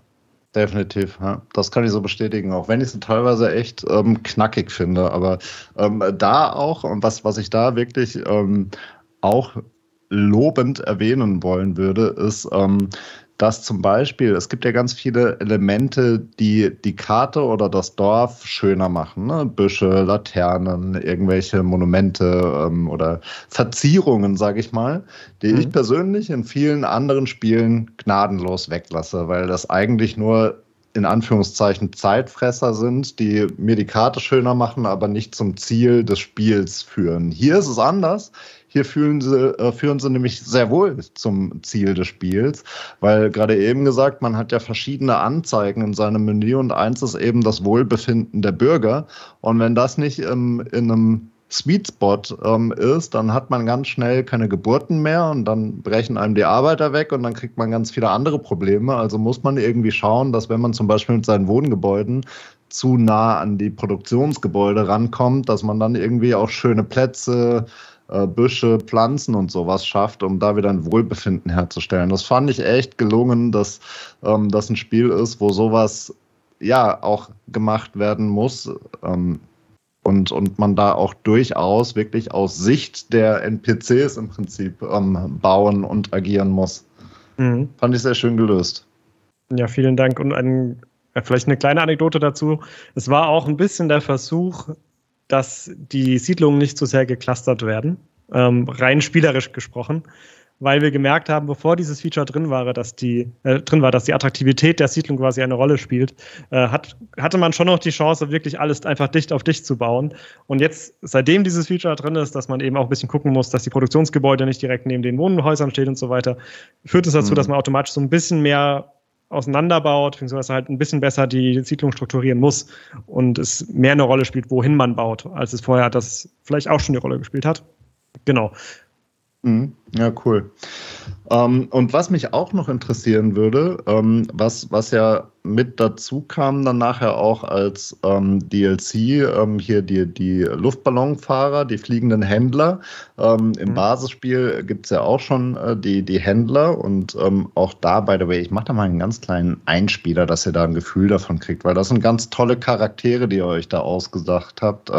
es gibt hier einmal die äh, die Lizzie Rasmus, äh, so eine Steampunk-Frau, ähm, sag ich mal, die die äh, Schrottteile verkauft. Es gibt hier den Rusty Rolf, der Werkzeuge verkauft und die kommen auch wirklich ähm, sehr charmant da rein. Ich mache mal einen ganz kurzen Einspieler, damit ihr einen Eindruck davon äh, bekommt, wie so ein Händler agiert. Uhuhu, was ein Höllenritt! Ich, ich bin Rusty Rolf, der einzig wahre, weit und breit wie? Noch nie was von mir gehört? Nun, Rusty Rolf, Händler aus Leidenschaft. Aber ich rede wieder zu viel. Komm, ich zeige dir meine Waren. Also das ist, das ist wirklich schön, ja. ne? wenn man die, die Händler aufmacht, dann äh, kommen die so rein, erzählen so einen ganz kurzen persönlichen äh, Twist von ihnen und dann hat man wieder eine ganze Variation von Handelswaren, die man dann eben auch ähm, teilweise nutzen muss, gerade in den Szenarien, weil man sonst nicht äh, parat kommt äh, damit. Ne? Ähm, wo kommen die, ähm, ja, oder wie, wie, wie kommt sowas zustande? Das würde mich interessieren. Ich finde äh, find das einfach lustig. Ja, äh, ich glaube, das ist auch so ein bisschen aus der Not heraus geboren. Also erstens, dass sie mit Luftballons kommen, war eigentlich nur dem Grund geschuldet, dass wir nicht wirklich eine Karawane oder irgendein Gefährt, das auf dem Boden sich bewegt, ohne Probleme implementieren konnten. Also wir haben ja, ja jede Menge Hindernisse auf okay. der Karte. Wir haben ähm, mhm. Bäume, Schrott, kleine Städte, diese Ruinen, die man erkunden kann mit Expeditionen. Und ähm, ja, da war es für uns halt einfach irgendwie ich weiß nicht, ob wir es uns einfach machen wollten, aber die Idee war einfach naheliegend zu sagen, hey, der fliegt einfach dahin, ja, ähm, in der postapokalyptischen Welt, da wird es sowieso schwierig, wenn man im Boden ist, jemanden zu finden, wenn man drüber fliegen kann, dann sieht man das viel besser, so. Und Gleichzeitig hatten wir da irgendwie auch das Gefühl, dass wir tatsächlich so ein bisschen vom Realismus dann abweichen. Ich habe ja vorhin noch gemeint, Realismus wäre uns wichtig gewesen. Ähm, das hat ja. sich dann über die Updates hinweg, hat das aber in Endzone so seinen eigenen Charakter entwickelt und seinen eigenen Charme. Und ich glaube, bei den Händlern kommt das am allerdeutlichsten raus. Deswegen auch cool, dass du diesen Einspieler noch gebracht hast. Das war einmal eben durch das Voice Acting, das wir da, glaube ich, auch zum ersten Mal eingeführt hatten, später dann auch noch für Teile von Siedlersprüchen auf Expeditionen und so weiter. Äh, mhm. Und aber auch über die die Bilder an sich und die Charaktere, wie sie halt gestaltet sind, weil das sind jetzt nicht so die 0815 postapokalyptischen genau. Überlebenden. Ja, das sind fast genau. schon fantastische Figuren, die dann ähm, genau. in Gewändern ja. ankommen, die mhm. äh, ja teilweise in, ja, von der Gestalt her und der Erscheinung schon sehr besonders sind. Und ja, da haben wir uns dann so ein bisschen versucht, was Eigenes dann noch mit reinzuholen. Ja. Total. Und das macht aus meiner Sicht auch wirklich einen ganz großen äh, Charme aus um, ähm, des, des ganzen Spiels. Und solche Elemente hat man an verschiedenen Stellen einfach. Ähm, jetzt gerade aber nochmal die, die Handelswaren angesprochen und das, das wirklich üppige Menü. Also wenn man da mal ähm, im Detail reinguckt, und das ist ja auch ein, ein leichter Stressfaktor, den man dann irgendwann in einer ähm, ausgebauten Variante des, ähm, der Siedlung dann mal hat, nämlich wie lagert man und äh, wie sind dann die, die Handelswege oder die, die Routen innerhalb der Stadt, um die Waren zu verteilen. Man hat ja, ähm, ich sag mal, 20 verschiedene Saatgüter irgendwie, die man auf seinen Plantagen oder, oder Äckern äh, bewerten kann.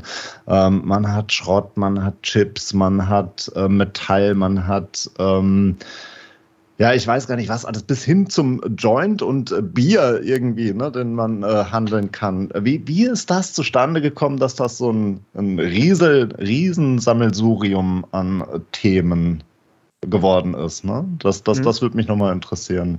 Weil es wirkt jetzt erstmal ja. so, als dass es deutlich mehr ist, als man das so von anderen Spielen kennt. Mhm. Also das hatte auf jeden Fall erstmal nicht direkt was mit den Händlern zu tun. Ähm, die Händler wurden quasi auf die Ressourcen zugeschnitten. Die Ressourcen, die wir drin haben, die haben wir eigentlich so ziemlich nach eigenem Ermessen dann eingebaut. Natürlich haben wir so die Standardsachen drin, dass man seinen Schrott findet, sein Holz abbaut, Wasser, Nahrung.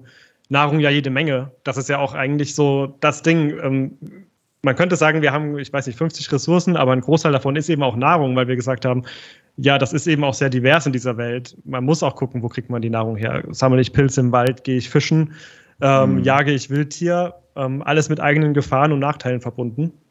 Ähm, genau, und so ist da halt einfach diese große Bandbreite zusammengekommen. Und dann so ein paar Kleinigkeiten, wie zum Beispiel der Joint. Ähm, das kam dann dadurch, dass wir gesagt haben, typische Genrevertreter haben eben sowas wie eine Taverne, was ist unser Äquivalent? Okay, das wird so eine Art Pub sein. Was macht man da? Ja, man trinkt ja dann nicht Wein oder so, sondern wahrscheinlich macht man eher vielleicht mal ein Bier, einen Schnaps sowieso, das gehört irgendwie zum Genre. Was könnte es noch sein, was vielleicht noch moderner ist? Ja, warum nicht ein Joint? So. Und das war ein relativ kurzes Brainstorming und dann waren wir alle dafür, das mal auszuprobieren, ja. Also einfach ja, cool. mal andere Wege gehen und äh, das zieht sich äh, natürlich bei euch so ziemlich durch, denn wenn man sich auch mal die aktuelle, ähm, eure aktuelle Seiten anschaut, also entweder bei Steam oder bei GOG zum Beispiel, dann, also wenn wir jetzt über die PC-Version sprechen, dann äh, habt ihr ja, äh, also da, das muss ich wirklich sagen und das spricht mich natürlich jetzt immer noch an, auch wenn ich das Spiel natürlich schon besitze. Ihr habt äh, ein, ein einfaches, ähm, einen einfachen Aufbau äh, vom Pricing her. Also ihr habt eine Standardversion, die kostet 29,99 und dann gibt es eine Save the World Edition, die kostet 39,99 und dann hat man noch einen schönen Soundtrack mit dabei. Und dieser Soundtrack, das ist eine Tracklist über 10 Titel und äh, die kriegt ihr dann noch mit dabei, wenn ihr einen Zehner drauflegt. So, so einfach, so schön. Und dann, und das liebe ja, eins hast ich, du noch vergessen? Nee, ich habe noch nichts vergessen. Ich bin eins noch nicht fertig, mein Freund. Ah, mein okay, Freund. Okay, okay, okay. Und äh, dann kommt natürlich noch eure Zusatzinhalte, die ihr noch dazu packt. Mhm, Nämlich, und das genau. liebe ich ja, wenn es einfach, wenn es einfach einfach ist. Ne, ihr habt einmal das Prosperity, äh, die Prosperity-Erweiterung, die kostet 9,99 Euro, ist jetzt alles außerhalb des Sales, ne? Und dann habt ihr noch Distant Places, das kostet 7,99 Und dann gibt es noch ein Halloween-Pack und das äh, gibt es kostenlos für Besitzer von Endzone.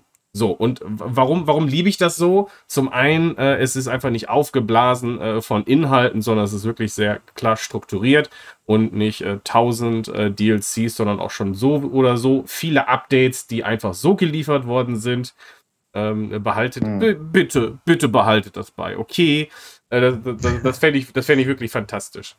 Wir werden es versuchen, ja. Ja. Wird und, hiermit nochmal notiert. Ja, und hier, ja. Und hier hast du nämlich doch noch was vergessen. Oh nein. Nämlich die Save the World Edition. Nee, die habe ich genannt. Ist mir noch sehr positiv. Hast du genannt? Ja, ah, das okay. ist doch, ist, ist doch Vielleicht nochmal ganz kurz, was es damit. Das ist doch die Soundtrack Edition, hat. oder nicht? Nein, das ist die Edition, wo du 10 Euro zusätzlich bezahlst, damit ähm, Gentleman und Assemble einen Baum pflanzt, der dann wieder zum positiven Effekt auf ah. den Klimawandel der richtigen Welt beiträgt. Und äh, hier kann man vielleicht auch mal lobend erwähnen. Ihr habt, wenn ich das richtig gelesen habe, bisher schon über 40.000 Bäume weltweit gepflanzt durch die Einnahmen dieser 10 Euro. Und ähm, das sehe ich grundsätzlich bei Assemble, dass ihr sehr viel Wert auf äh, soziales Engagement legt. Das ist so richtig. Das ist, glaube ich, in eurem Grundbuch fest verankert, richtig? Genau, ja, das ist ähm, bei unserem Publisher Assemble ist das ja sogar im, im Titel der Firma drin. Die sagen inzwischen äh, Save, it, Save the World Game by Game. Und äh, dahinter steht quasi eine Initiative, dass wir mit ähm, unserer Save the World Edition, die wir nicht nur bei diesem Titel anbieten, sondern auch bei anderen Titeln, die wir publishen, ähm, immer wieder wohltätige Zwecke unterstützen, ähm, Dinge wie den Klimawandel eben versuchen, da unseren Beitrag zu leisten. Genau. Und Übrigens, ihr hattet beide recht. Ich glaube, bei der Save the World Edition gibt es bei Endzone gibt es sowohl den Baum als auch den Soundtrack. Genau. Beides, okay. beides gibt es. den Baum habe ich gar nicht gesehen. Das ist natürlich eine super Sache. Sehr cool. Also mir ist natürlich der Soundtrack ins Auge gefallen, aber ist natürlich recht. Äh, One Tree Planted ist die äh, Non-Profit-Organisation, die dahinter steckt. äh, die ihr damit unterstützt. Genau. Das ist natürlich eine coole Sache. Also, liebe Freunde da draußen, wenn euch das gefällt, dann, ähm, ich meine, ihr kriegt den Soundtrack ja auch noch mit dabei. Also Bäumchen und Soundtrack, das ist doch ein guter Deal. Das ist eine tolle Sache und da muss man auch wirklich sagen, das ist mir bei Pizza Connection schon aufgefallen, aber auch ähm, hier bei dem Spiel grundsätzlich, ihr habt wirklich immer faire Preise, ne? weil auch äh, hier für 39 Euro die, die Vollversion des Spiels, ähm, da kann man wirklich nicht meckern. Ah, ist eine tolle Sache. Ja, es ist natürlich immer um, schwierig, da den Sweet Spot zu finden, aber ja. genau. Wir hoffen, dass wir da einigermaßen fair sind. Ja. Ja, ich glaube, das kommt so rüber. Ähm, vielleicht noch mal ganz kurz zur Update-Politik. Da ähm, hat der Stefan nämlich auch gerade schon einen, einen wirklich äh, wichtigen Punkt angesprochen. Du hast es auch gerade schon gesagt. Ich glaube, an der Zahl habt ihr sieben große Updates äh, rausgebracht und du hast gesagt, ihr seid jetzt im Prinzip abgeschlossen mit Endzone. Wie, wie habt ihr da grundsätzlich, habt ihr da grundsätzlich so eine Geschäftspolitik, wie ihr mit Updates umgehen wollt? Also heißt das, ihr bleibt an der Community dran und wichtige Sachen setzt ihr um, bis dann nicht mehr viel kommt? kommt oder wie, wie geht ihr da vor? Mm. Nee, also ich glaube, so eine richtige Update-Politik haben wir da jetzt nicht mehr entwickelt. Also der Early Access war ziemlich durchgeplant, wie ich es vorhin schon erzählt habe. Da hatten wir einen ganz klaren Plan, wie wir damit umgehen wollen. Ähm, nach dem Full Release wussten wir, dass wir eben noch Erweiterungen machen wollen, einfach um das Spiel halt nochmal sinnvoll und mit wirklich ein bisschen mehr Zeit, als wir es im Early Access pro Update hatten, ähm, ja, verfeinern zu können. Daraus ist dann Prosperity und Distant Blazes entstanden. Aber danach war es dann wirklich eher so ein bisschen auch reinhorchen, was kommt da noch von der Community? Gibt es da noch viel, was wir machen können? Weil ab einem gewissen Punkt hat sich für uns einfach komplett angefühlt. Man muss auch dazu sagen, das sind wir auch ganz ehrlich, irgendwann haben wir auch so viele Dinge gelernt und auch gemerkt, was wir vielleicht noch besser machen könnten, aber nicht in Endzone, dass wir sagen mussten, ja, hier mm. ist mal ein, Schlich, äh, ein Schlussstrich gezogen mm. Und ähm, dann geht es weiter zu neuen Abenteuern. Also da sind wir halt auch nicht so, dass wir sagen, wir melken die Kuh quasi bis zum Ende, sondern mm wenn wir sagen, ja, wir haben alles gegeben, was wir konnten, das Produkt ist nach unserer Meinung quasi eine runde Sache und so wie es sein sollte, dann ähm, haben wir halt auch den Mut mal zu sagen, ja, that's it. Ja, aber das ist jetzt eine Steilvorlage, weil jetzt hast du mhm. gesagt, ähm, dass ihr hier ein paar Sachen ähm, aufbehaltet für äh, gegebenenfalls neue Projekte. Und ähm, diese Frage hat uns sowohl aus der Community erreicht, als auch wir haben uns die natürlich schon notiert. Wie sieht es denn aus mit einem Nachfolger? Wie knüpft ihr an den großen Erfolg von Endzone an und wie geht's weiter? Mhm. Also, dass wir an einem neuen Projekt arbeiten, ist eigentlich kein Geheimnis. Das haben wir in diesem einen Post, mit dem wir dann auch Endzone 1 abgeschlossen haben, schon mal erwähnt, damit, ähm, ja, damit da eben auch die Leute wissen, woran sie sind und warum wir das Ganze beenden an der Stelle mit Endzone 1. Und ja, wir sind quasi in der Designphase und ähm, ich kann es schon mal so sagen, wir werden uns wahrscheinlich jetzt nicht so weit aus dem Genre rausbewegen, aber es ist vielleicht auch nicht das, was die Leute im ersten Moment erwarten werden, was da auf sie zukommt. Insofern mal abwarten. Mehr kann ich dazu noch nicht sagen. Also, dann wird es ja doch der Leichenschmink-Simulator, aber jetzt in der ausgefeilten Variante. Vielleicht, ganz genau, ja. Das wird die ähm, postapokalyptische Survival-Leichenschmink-Simulation. das hört sich auf jeden Fall gut an. Und Sehr falls gut. ihr euch da draußen fragt und ihr habt äh, zum Beispiel ein Steam Deck zu Hause rumliegen, dann äh, könnt ihr nämlich auch äh, das Ganze, also Endzone könnt ihr auch auf dem Steam Deck spielen. Das funktioniert nämlich sehr wunderbar. Das einzige, äh, womit ihr rechnen müsst, ist mit einer relativ langen Ladephase am Anfang, aber danach ähm, geht das wirklich sehr, sehr, sehr schleunig und äh, wenn ihr das im Sleep-Modus haltet, dann äh, kommt ihr doch immer relativ, also nicht relativ, sondern sehr schnell wieder ins Spiel reinspringen. Das ist also kein Problem. Also wundert euch nicht, es lädt am Anfang etwas länger. Aber äh, ihr könnt äh, das jetzt als Tipp für alle, die äh, es mobil haben möchten, also offline mobil haben möchten, dann äh, könnt ihr ähm, auch äh, den TDP runterregeln auf, ähm, auf 7 oder vielleicht noch ein bisschen niedriger. Äh, sehr dankbare Engine, auch für Steam Deck. Es läuft dann immer noch mit über 30 Frames per Second. Und ihr könnt auch alles gerne auf hoch einstellen, soweit es geht. Äh, das funktioniert wunderbar, sieht fantastisch aus auf dem Screen. Also äh, das als Tipp für alle mobilen Gamer. Und jetzt äh, gibt es ja ach, Magenta Gaming gibt es ja leider nicht mehr. Allerdings, es gibt ja immer noch Cloud Gaming. Und jetzt erzähl doch mal, wie sieht es denn da mit der Cloud Gaming Verfügbarkeit aus von Endzone? Oh, da muss ich ganz ehrlich gestehen, da bin ich gar nicht auf dem neuesten Stand. Also ich meine, wir sind, wir sind noch bei GeForce Now. Ähm, und Luna müssten wir auch noch sein. Genau. Ja, also Was ich da vielleicht noch äh, mhm. zu sagen kann, ähm, weil da ähm, plaudere ich jetzt nicht aus dem Nähkästchen, sondern ähm, das hatte ich auch damals mit dem Stefan Martinek äh, besprochen, hier der ähm, Geschäftsführer von Assemble. Ähm, natürlich ist ja immer wichtig, wie performt so ein Spiel auch dann in der Cloud beziehungsweise auf den Plattformen.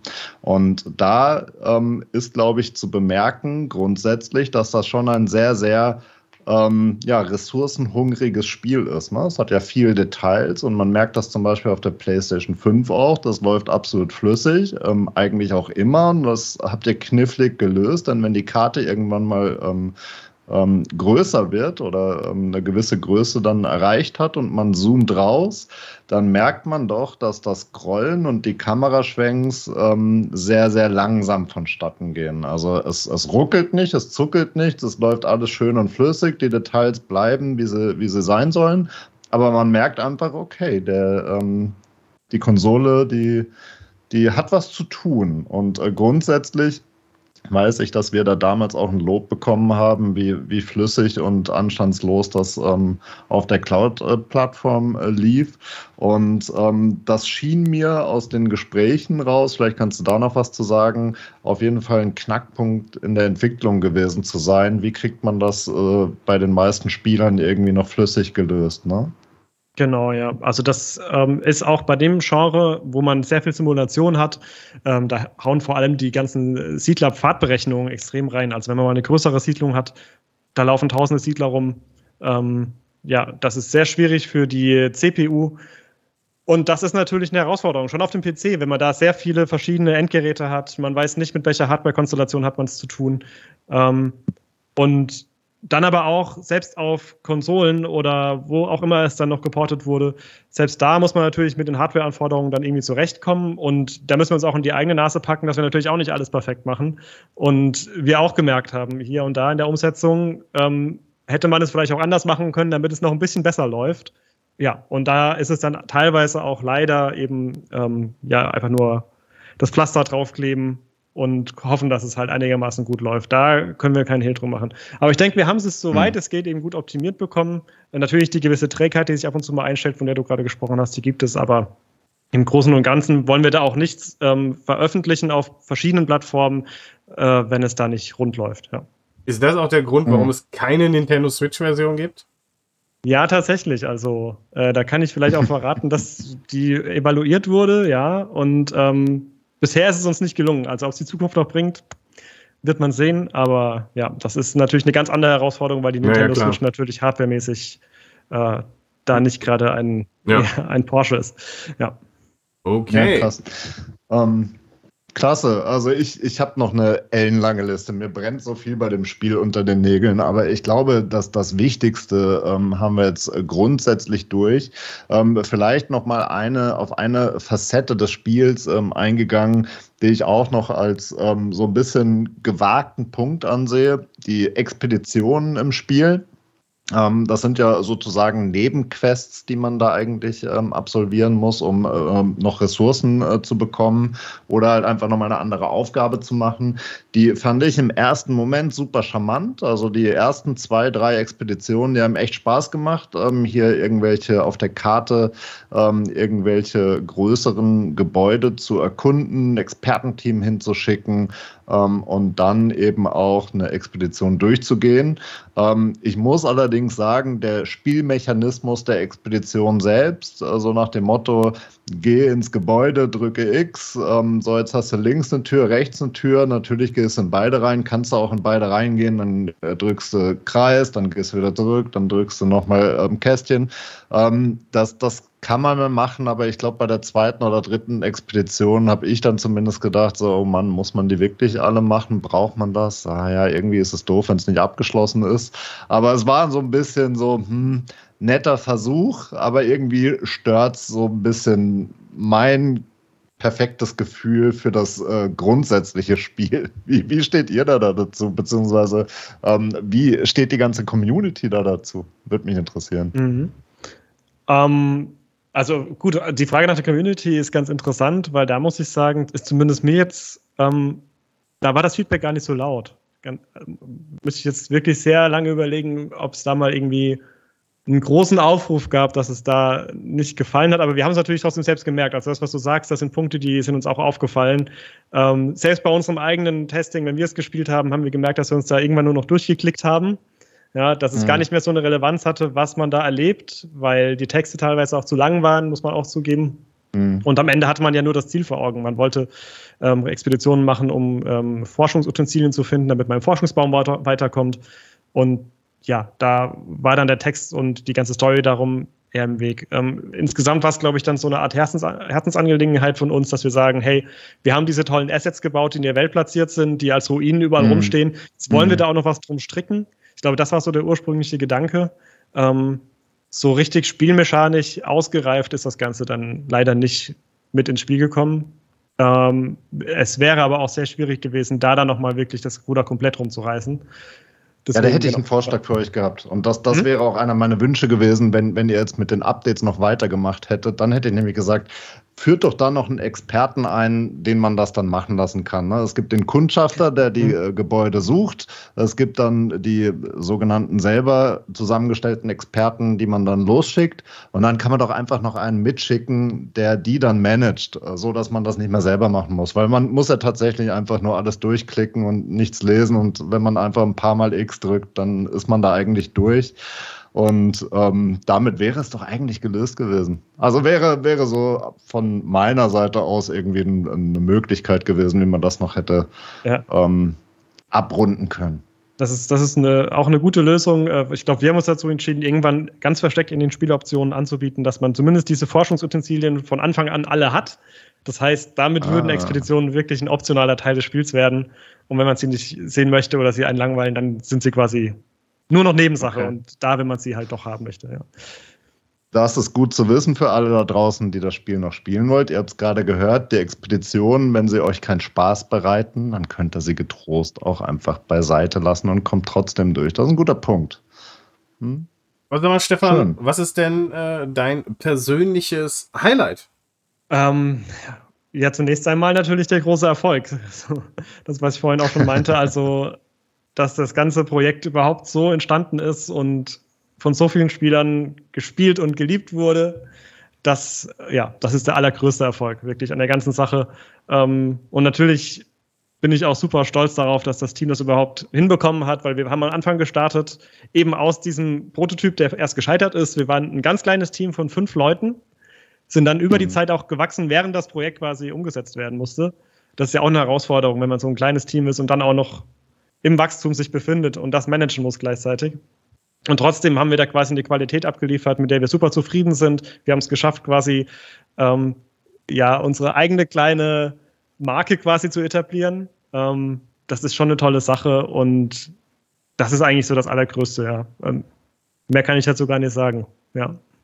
Ja, Chapeau, aber das ist auch eine wirklich herausragende Leistung. Ich habe es gerade eben schon gesagt, ne? ich dachte ja wirklich, ähm, ich habe Surviving the Aftermath im Early Access angespielt und als ich euer Spiel da auf der EGX gesehen habe, dachte ich, wow, wie weit seid ihr denn jetzt in so kurzer Zeit gekommen? Ja. Das ist ja krass, wie stark sich das Spiel verbessert hat. Ne? Und ich habe tatsächlich Surviving the Aftermath im, im Full Access ähm, ähm, noch gar nicht gespielt. Ich, ich habe es ähm, irgendwann mal gekauft, aber ich bin noch nicht dazu gekommen.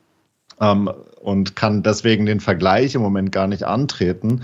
Ich würde jetzt aber einfach mal sehr stark behaupten, ähm, Endzone braucht sich da überhaupt nee. nicht verstecken. Und das, das spricht ja auch der, der ganze Erfolg, den ihr mit dem Spiel ähm, hattet, im Prinzip deutlich äh, wieder.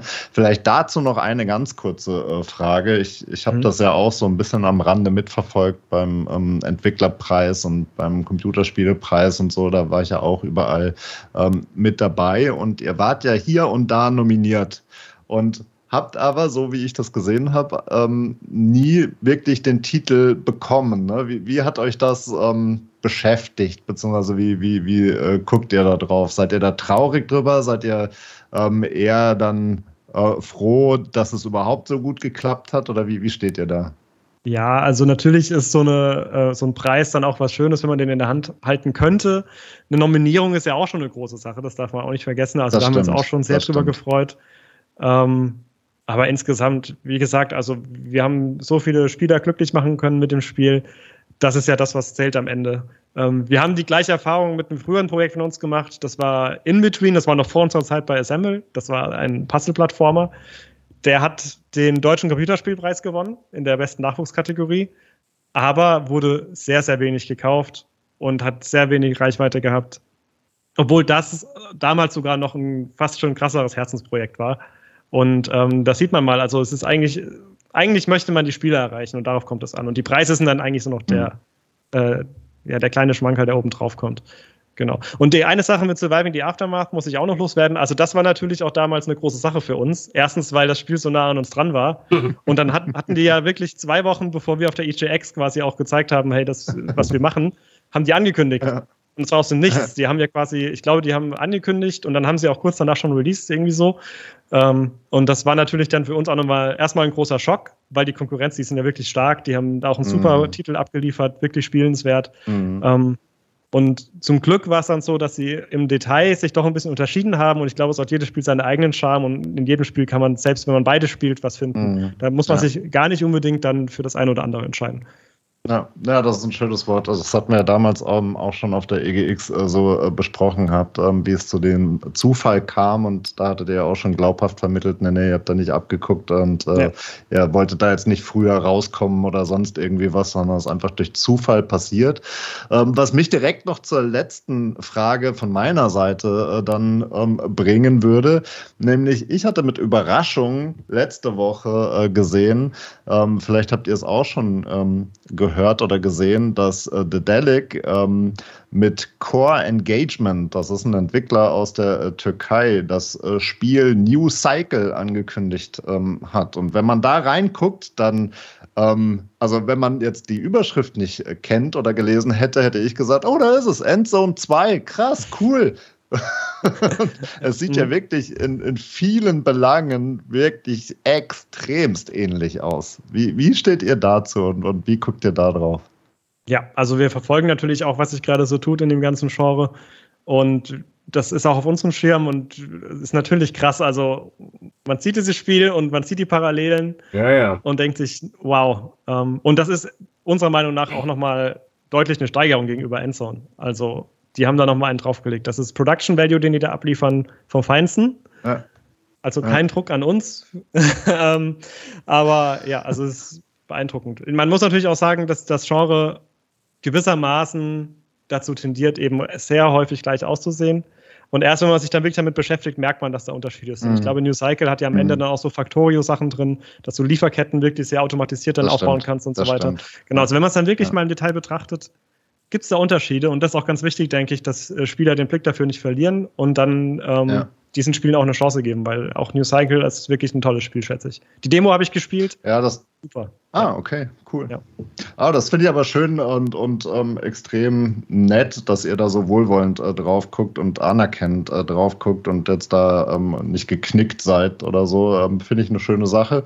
Ähm, grundsätzlich äh, sehe ich es nämlich auch so, ne, ähm, was, was mich da auch ähm, in dem Trailer ähm, erstaunt hat, dass es meiner Meinung nach zwei Themen sehr, sehr stark herausstellt, ähm, die bei Endzone eben nicht da sind, dass man nämlich, ähm, ja, ich sag mal, gebogene Wege bauen kann und ähm, keine geraden Wege bauen muss. Das ist äh, sehr stark hervorgehoben und dass man die Gebäude frei platzieren kann. Ne? In, mhm. in so einer Art, ähm, ja, wie man das von Frontier-Spielen ähm, eher gewohnt ist, hier Jurassic Park ähm, oder sowas. Ne?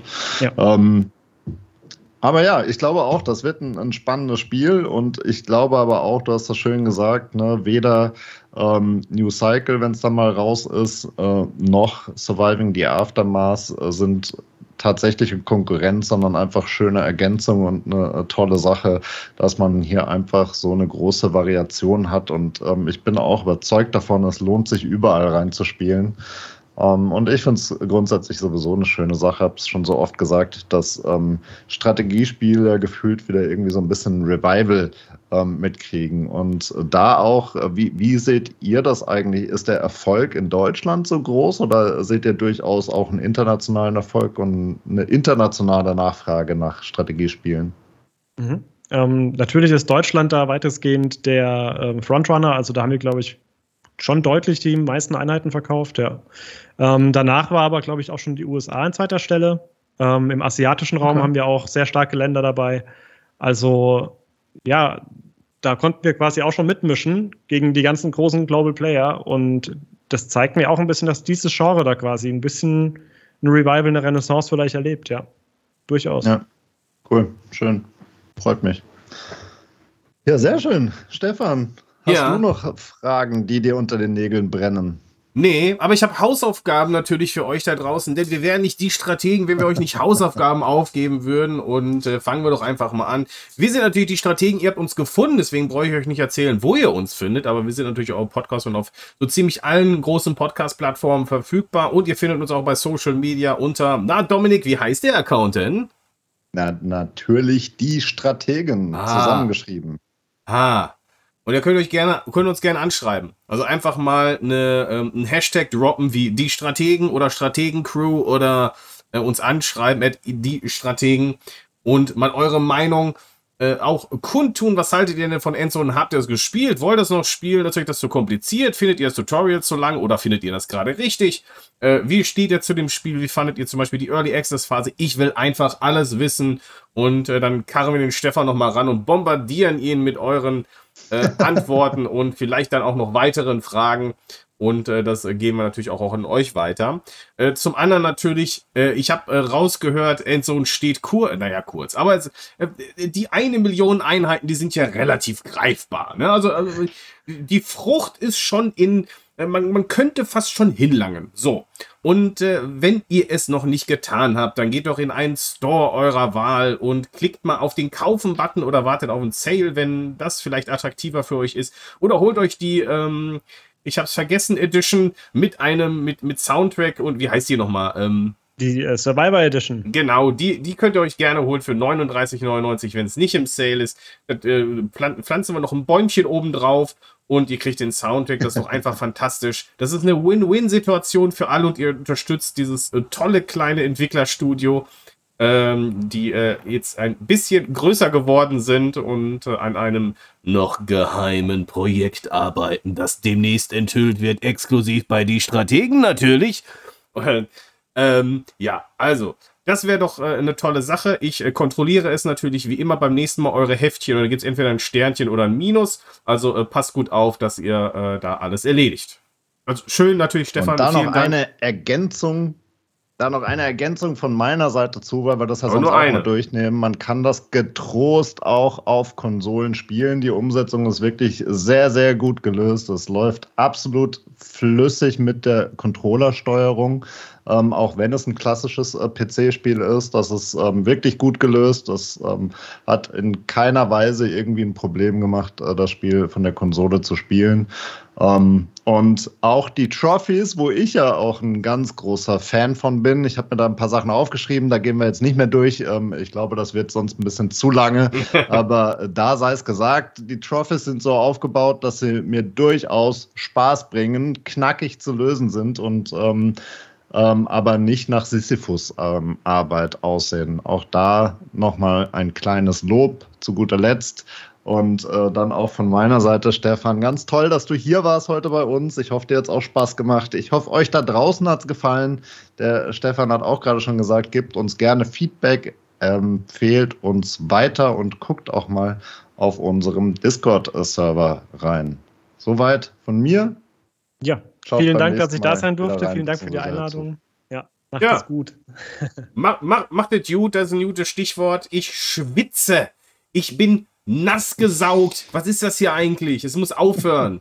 Also ich habe ja nichts gegen ein bisschen äh, hier Sonne und sowas, aber das ist mir jetzt ein bisschen zu viel Postapokalypse hier im echten Leben. Also, äh, ich wünsche euch da draußen eine gute Nacht, einen schönen Tag. Nochmal vielen Dank, Stefan, dass du hier warst. Das war absolut fantastisch. Du bist ein sehr sympathischer Gast und äh, liebe Grüße ans ganze Team. Und äh, Dominik, ja, ich sag mal, äh, Tschüssikowski, ne? Oder Schüsseldorf, äh, wie es auch immer heißt.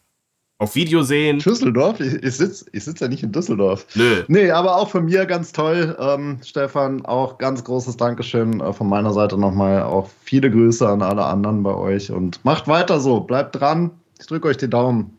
Vielen Tschüss Dank. zusammen. Ciao. So, meine sehr verehrten Damen und Herren, jetzt habt ihr natürlich gedacht, oh, jetzt ist das hier schon zu Ende oder was? Aber das stimmt ja gar nicht, denn wir haben noch was für euch. Und zwar, Stefan, was hast du denn da mitgebracht? Naja, hier lässt man sich natürlich nicht lumpen bei den Strategen. Ich habe noch drei Keys für Steam. Das sind, ähm, Wow. äh, das sind Spiele, äh, Keys für das Hauptspiel, für das DLC Prosperity und für das DLC Distant. Places. Also quasi einmal die komplette Edition äh, in dreifacher Wow. Ausführung. Genau. Okay. Sehr cool. Und- Sehr schön. Wir wollen es natürlich einfach halten. Und das bedeutet, ihr braucht auf je, ein, ihr braucht eine Sache. Und zwar, ihr braucht Social Media. Ihr braucht äh, einen Twitter-Account. Also das ist so das Minimum. Und dann möchten wir von euch Folgendes. Zum einen ähm, äh, folgt ihr natürlich äh, den, ähm, ihr, ihr habt doch bestimmt einen Twitter-Account, oder? Ja, ja, natürlich. Das ist äh, Gently Mad Studios. Super. So, zum einen, die Voraussetzung ist, euer Account äh, folgt den Gently Mad Studios. Eine Voraussetzung ist, ihr folgt natürlich auch Assemble. Wie könnte es anders sein? Also die heilige Dreifaltigkeit. Und ihr folgt natürlich auch den Strategen. So, das sind drei Accounts, denen ihr nur folgen müsst. Ihr kriegt einen Key dafür. Hallo? Drei Keys, drei Accounts folgen. Und dann findet ihr nämlich äh, zu dieser Folge, diese Folge hier, da findet ihr einen Tweet.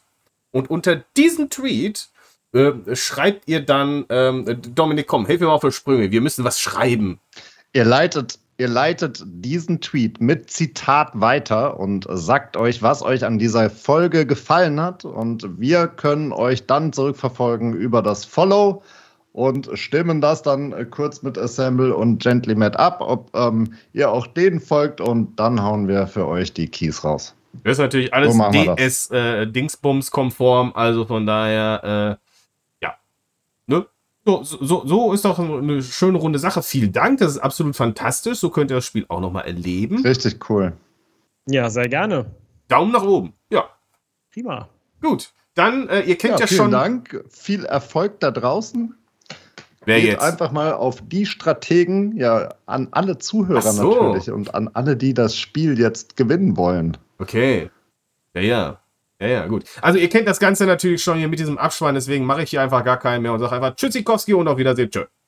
Tschüss zusammen.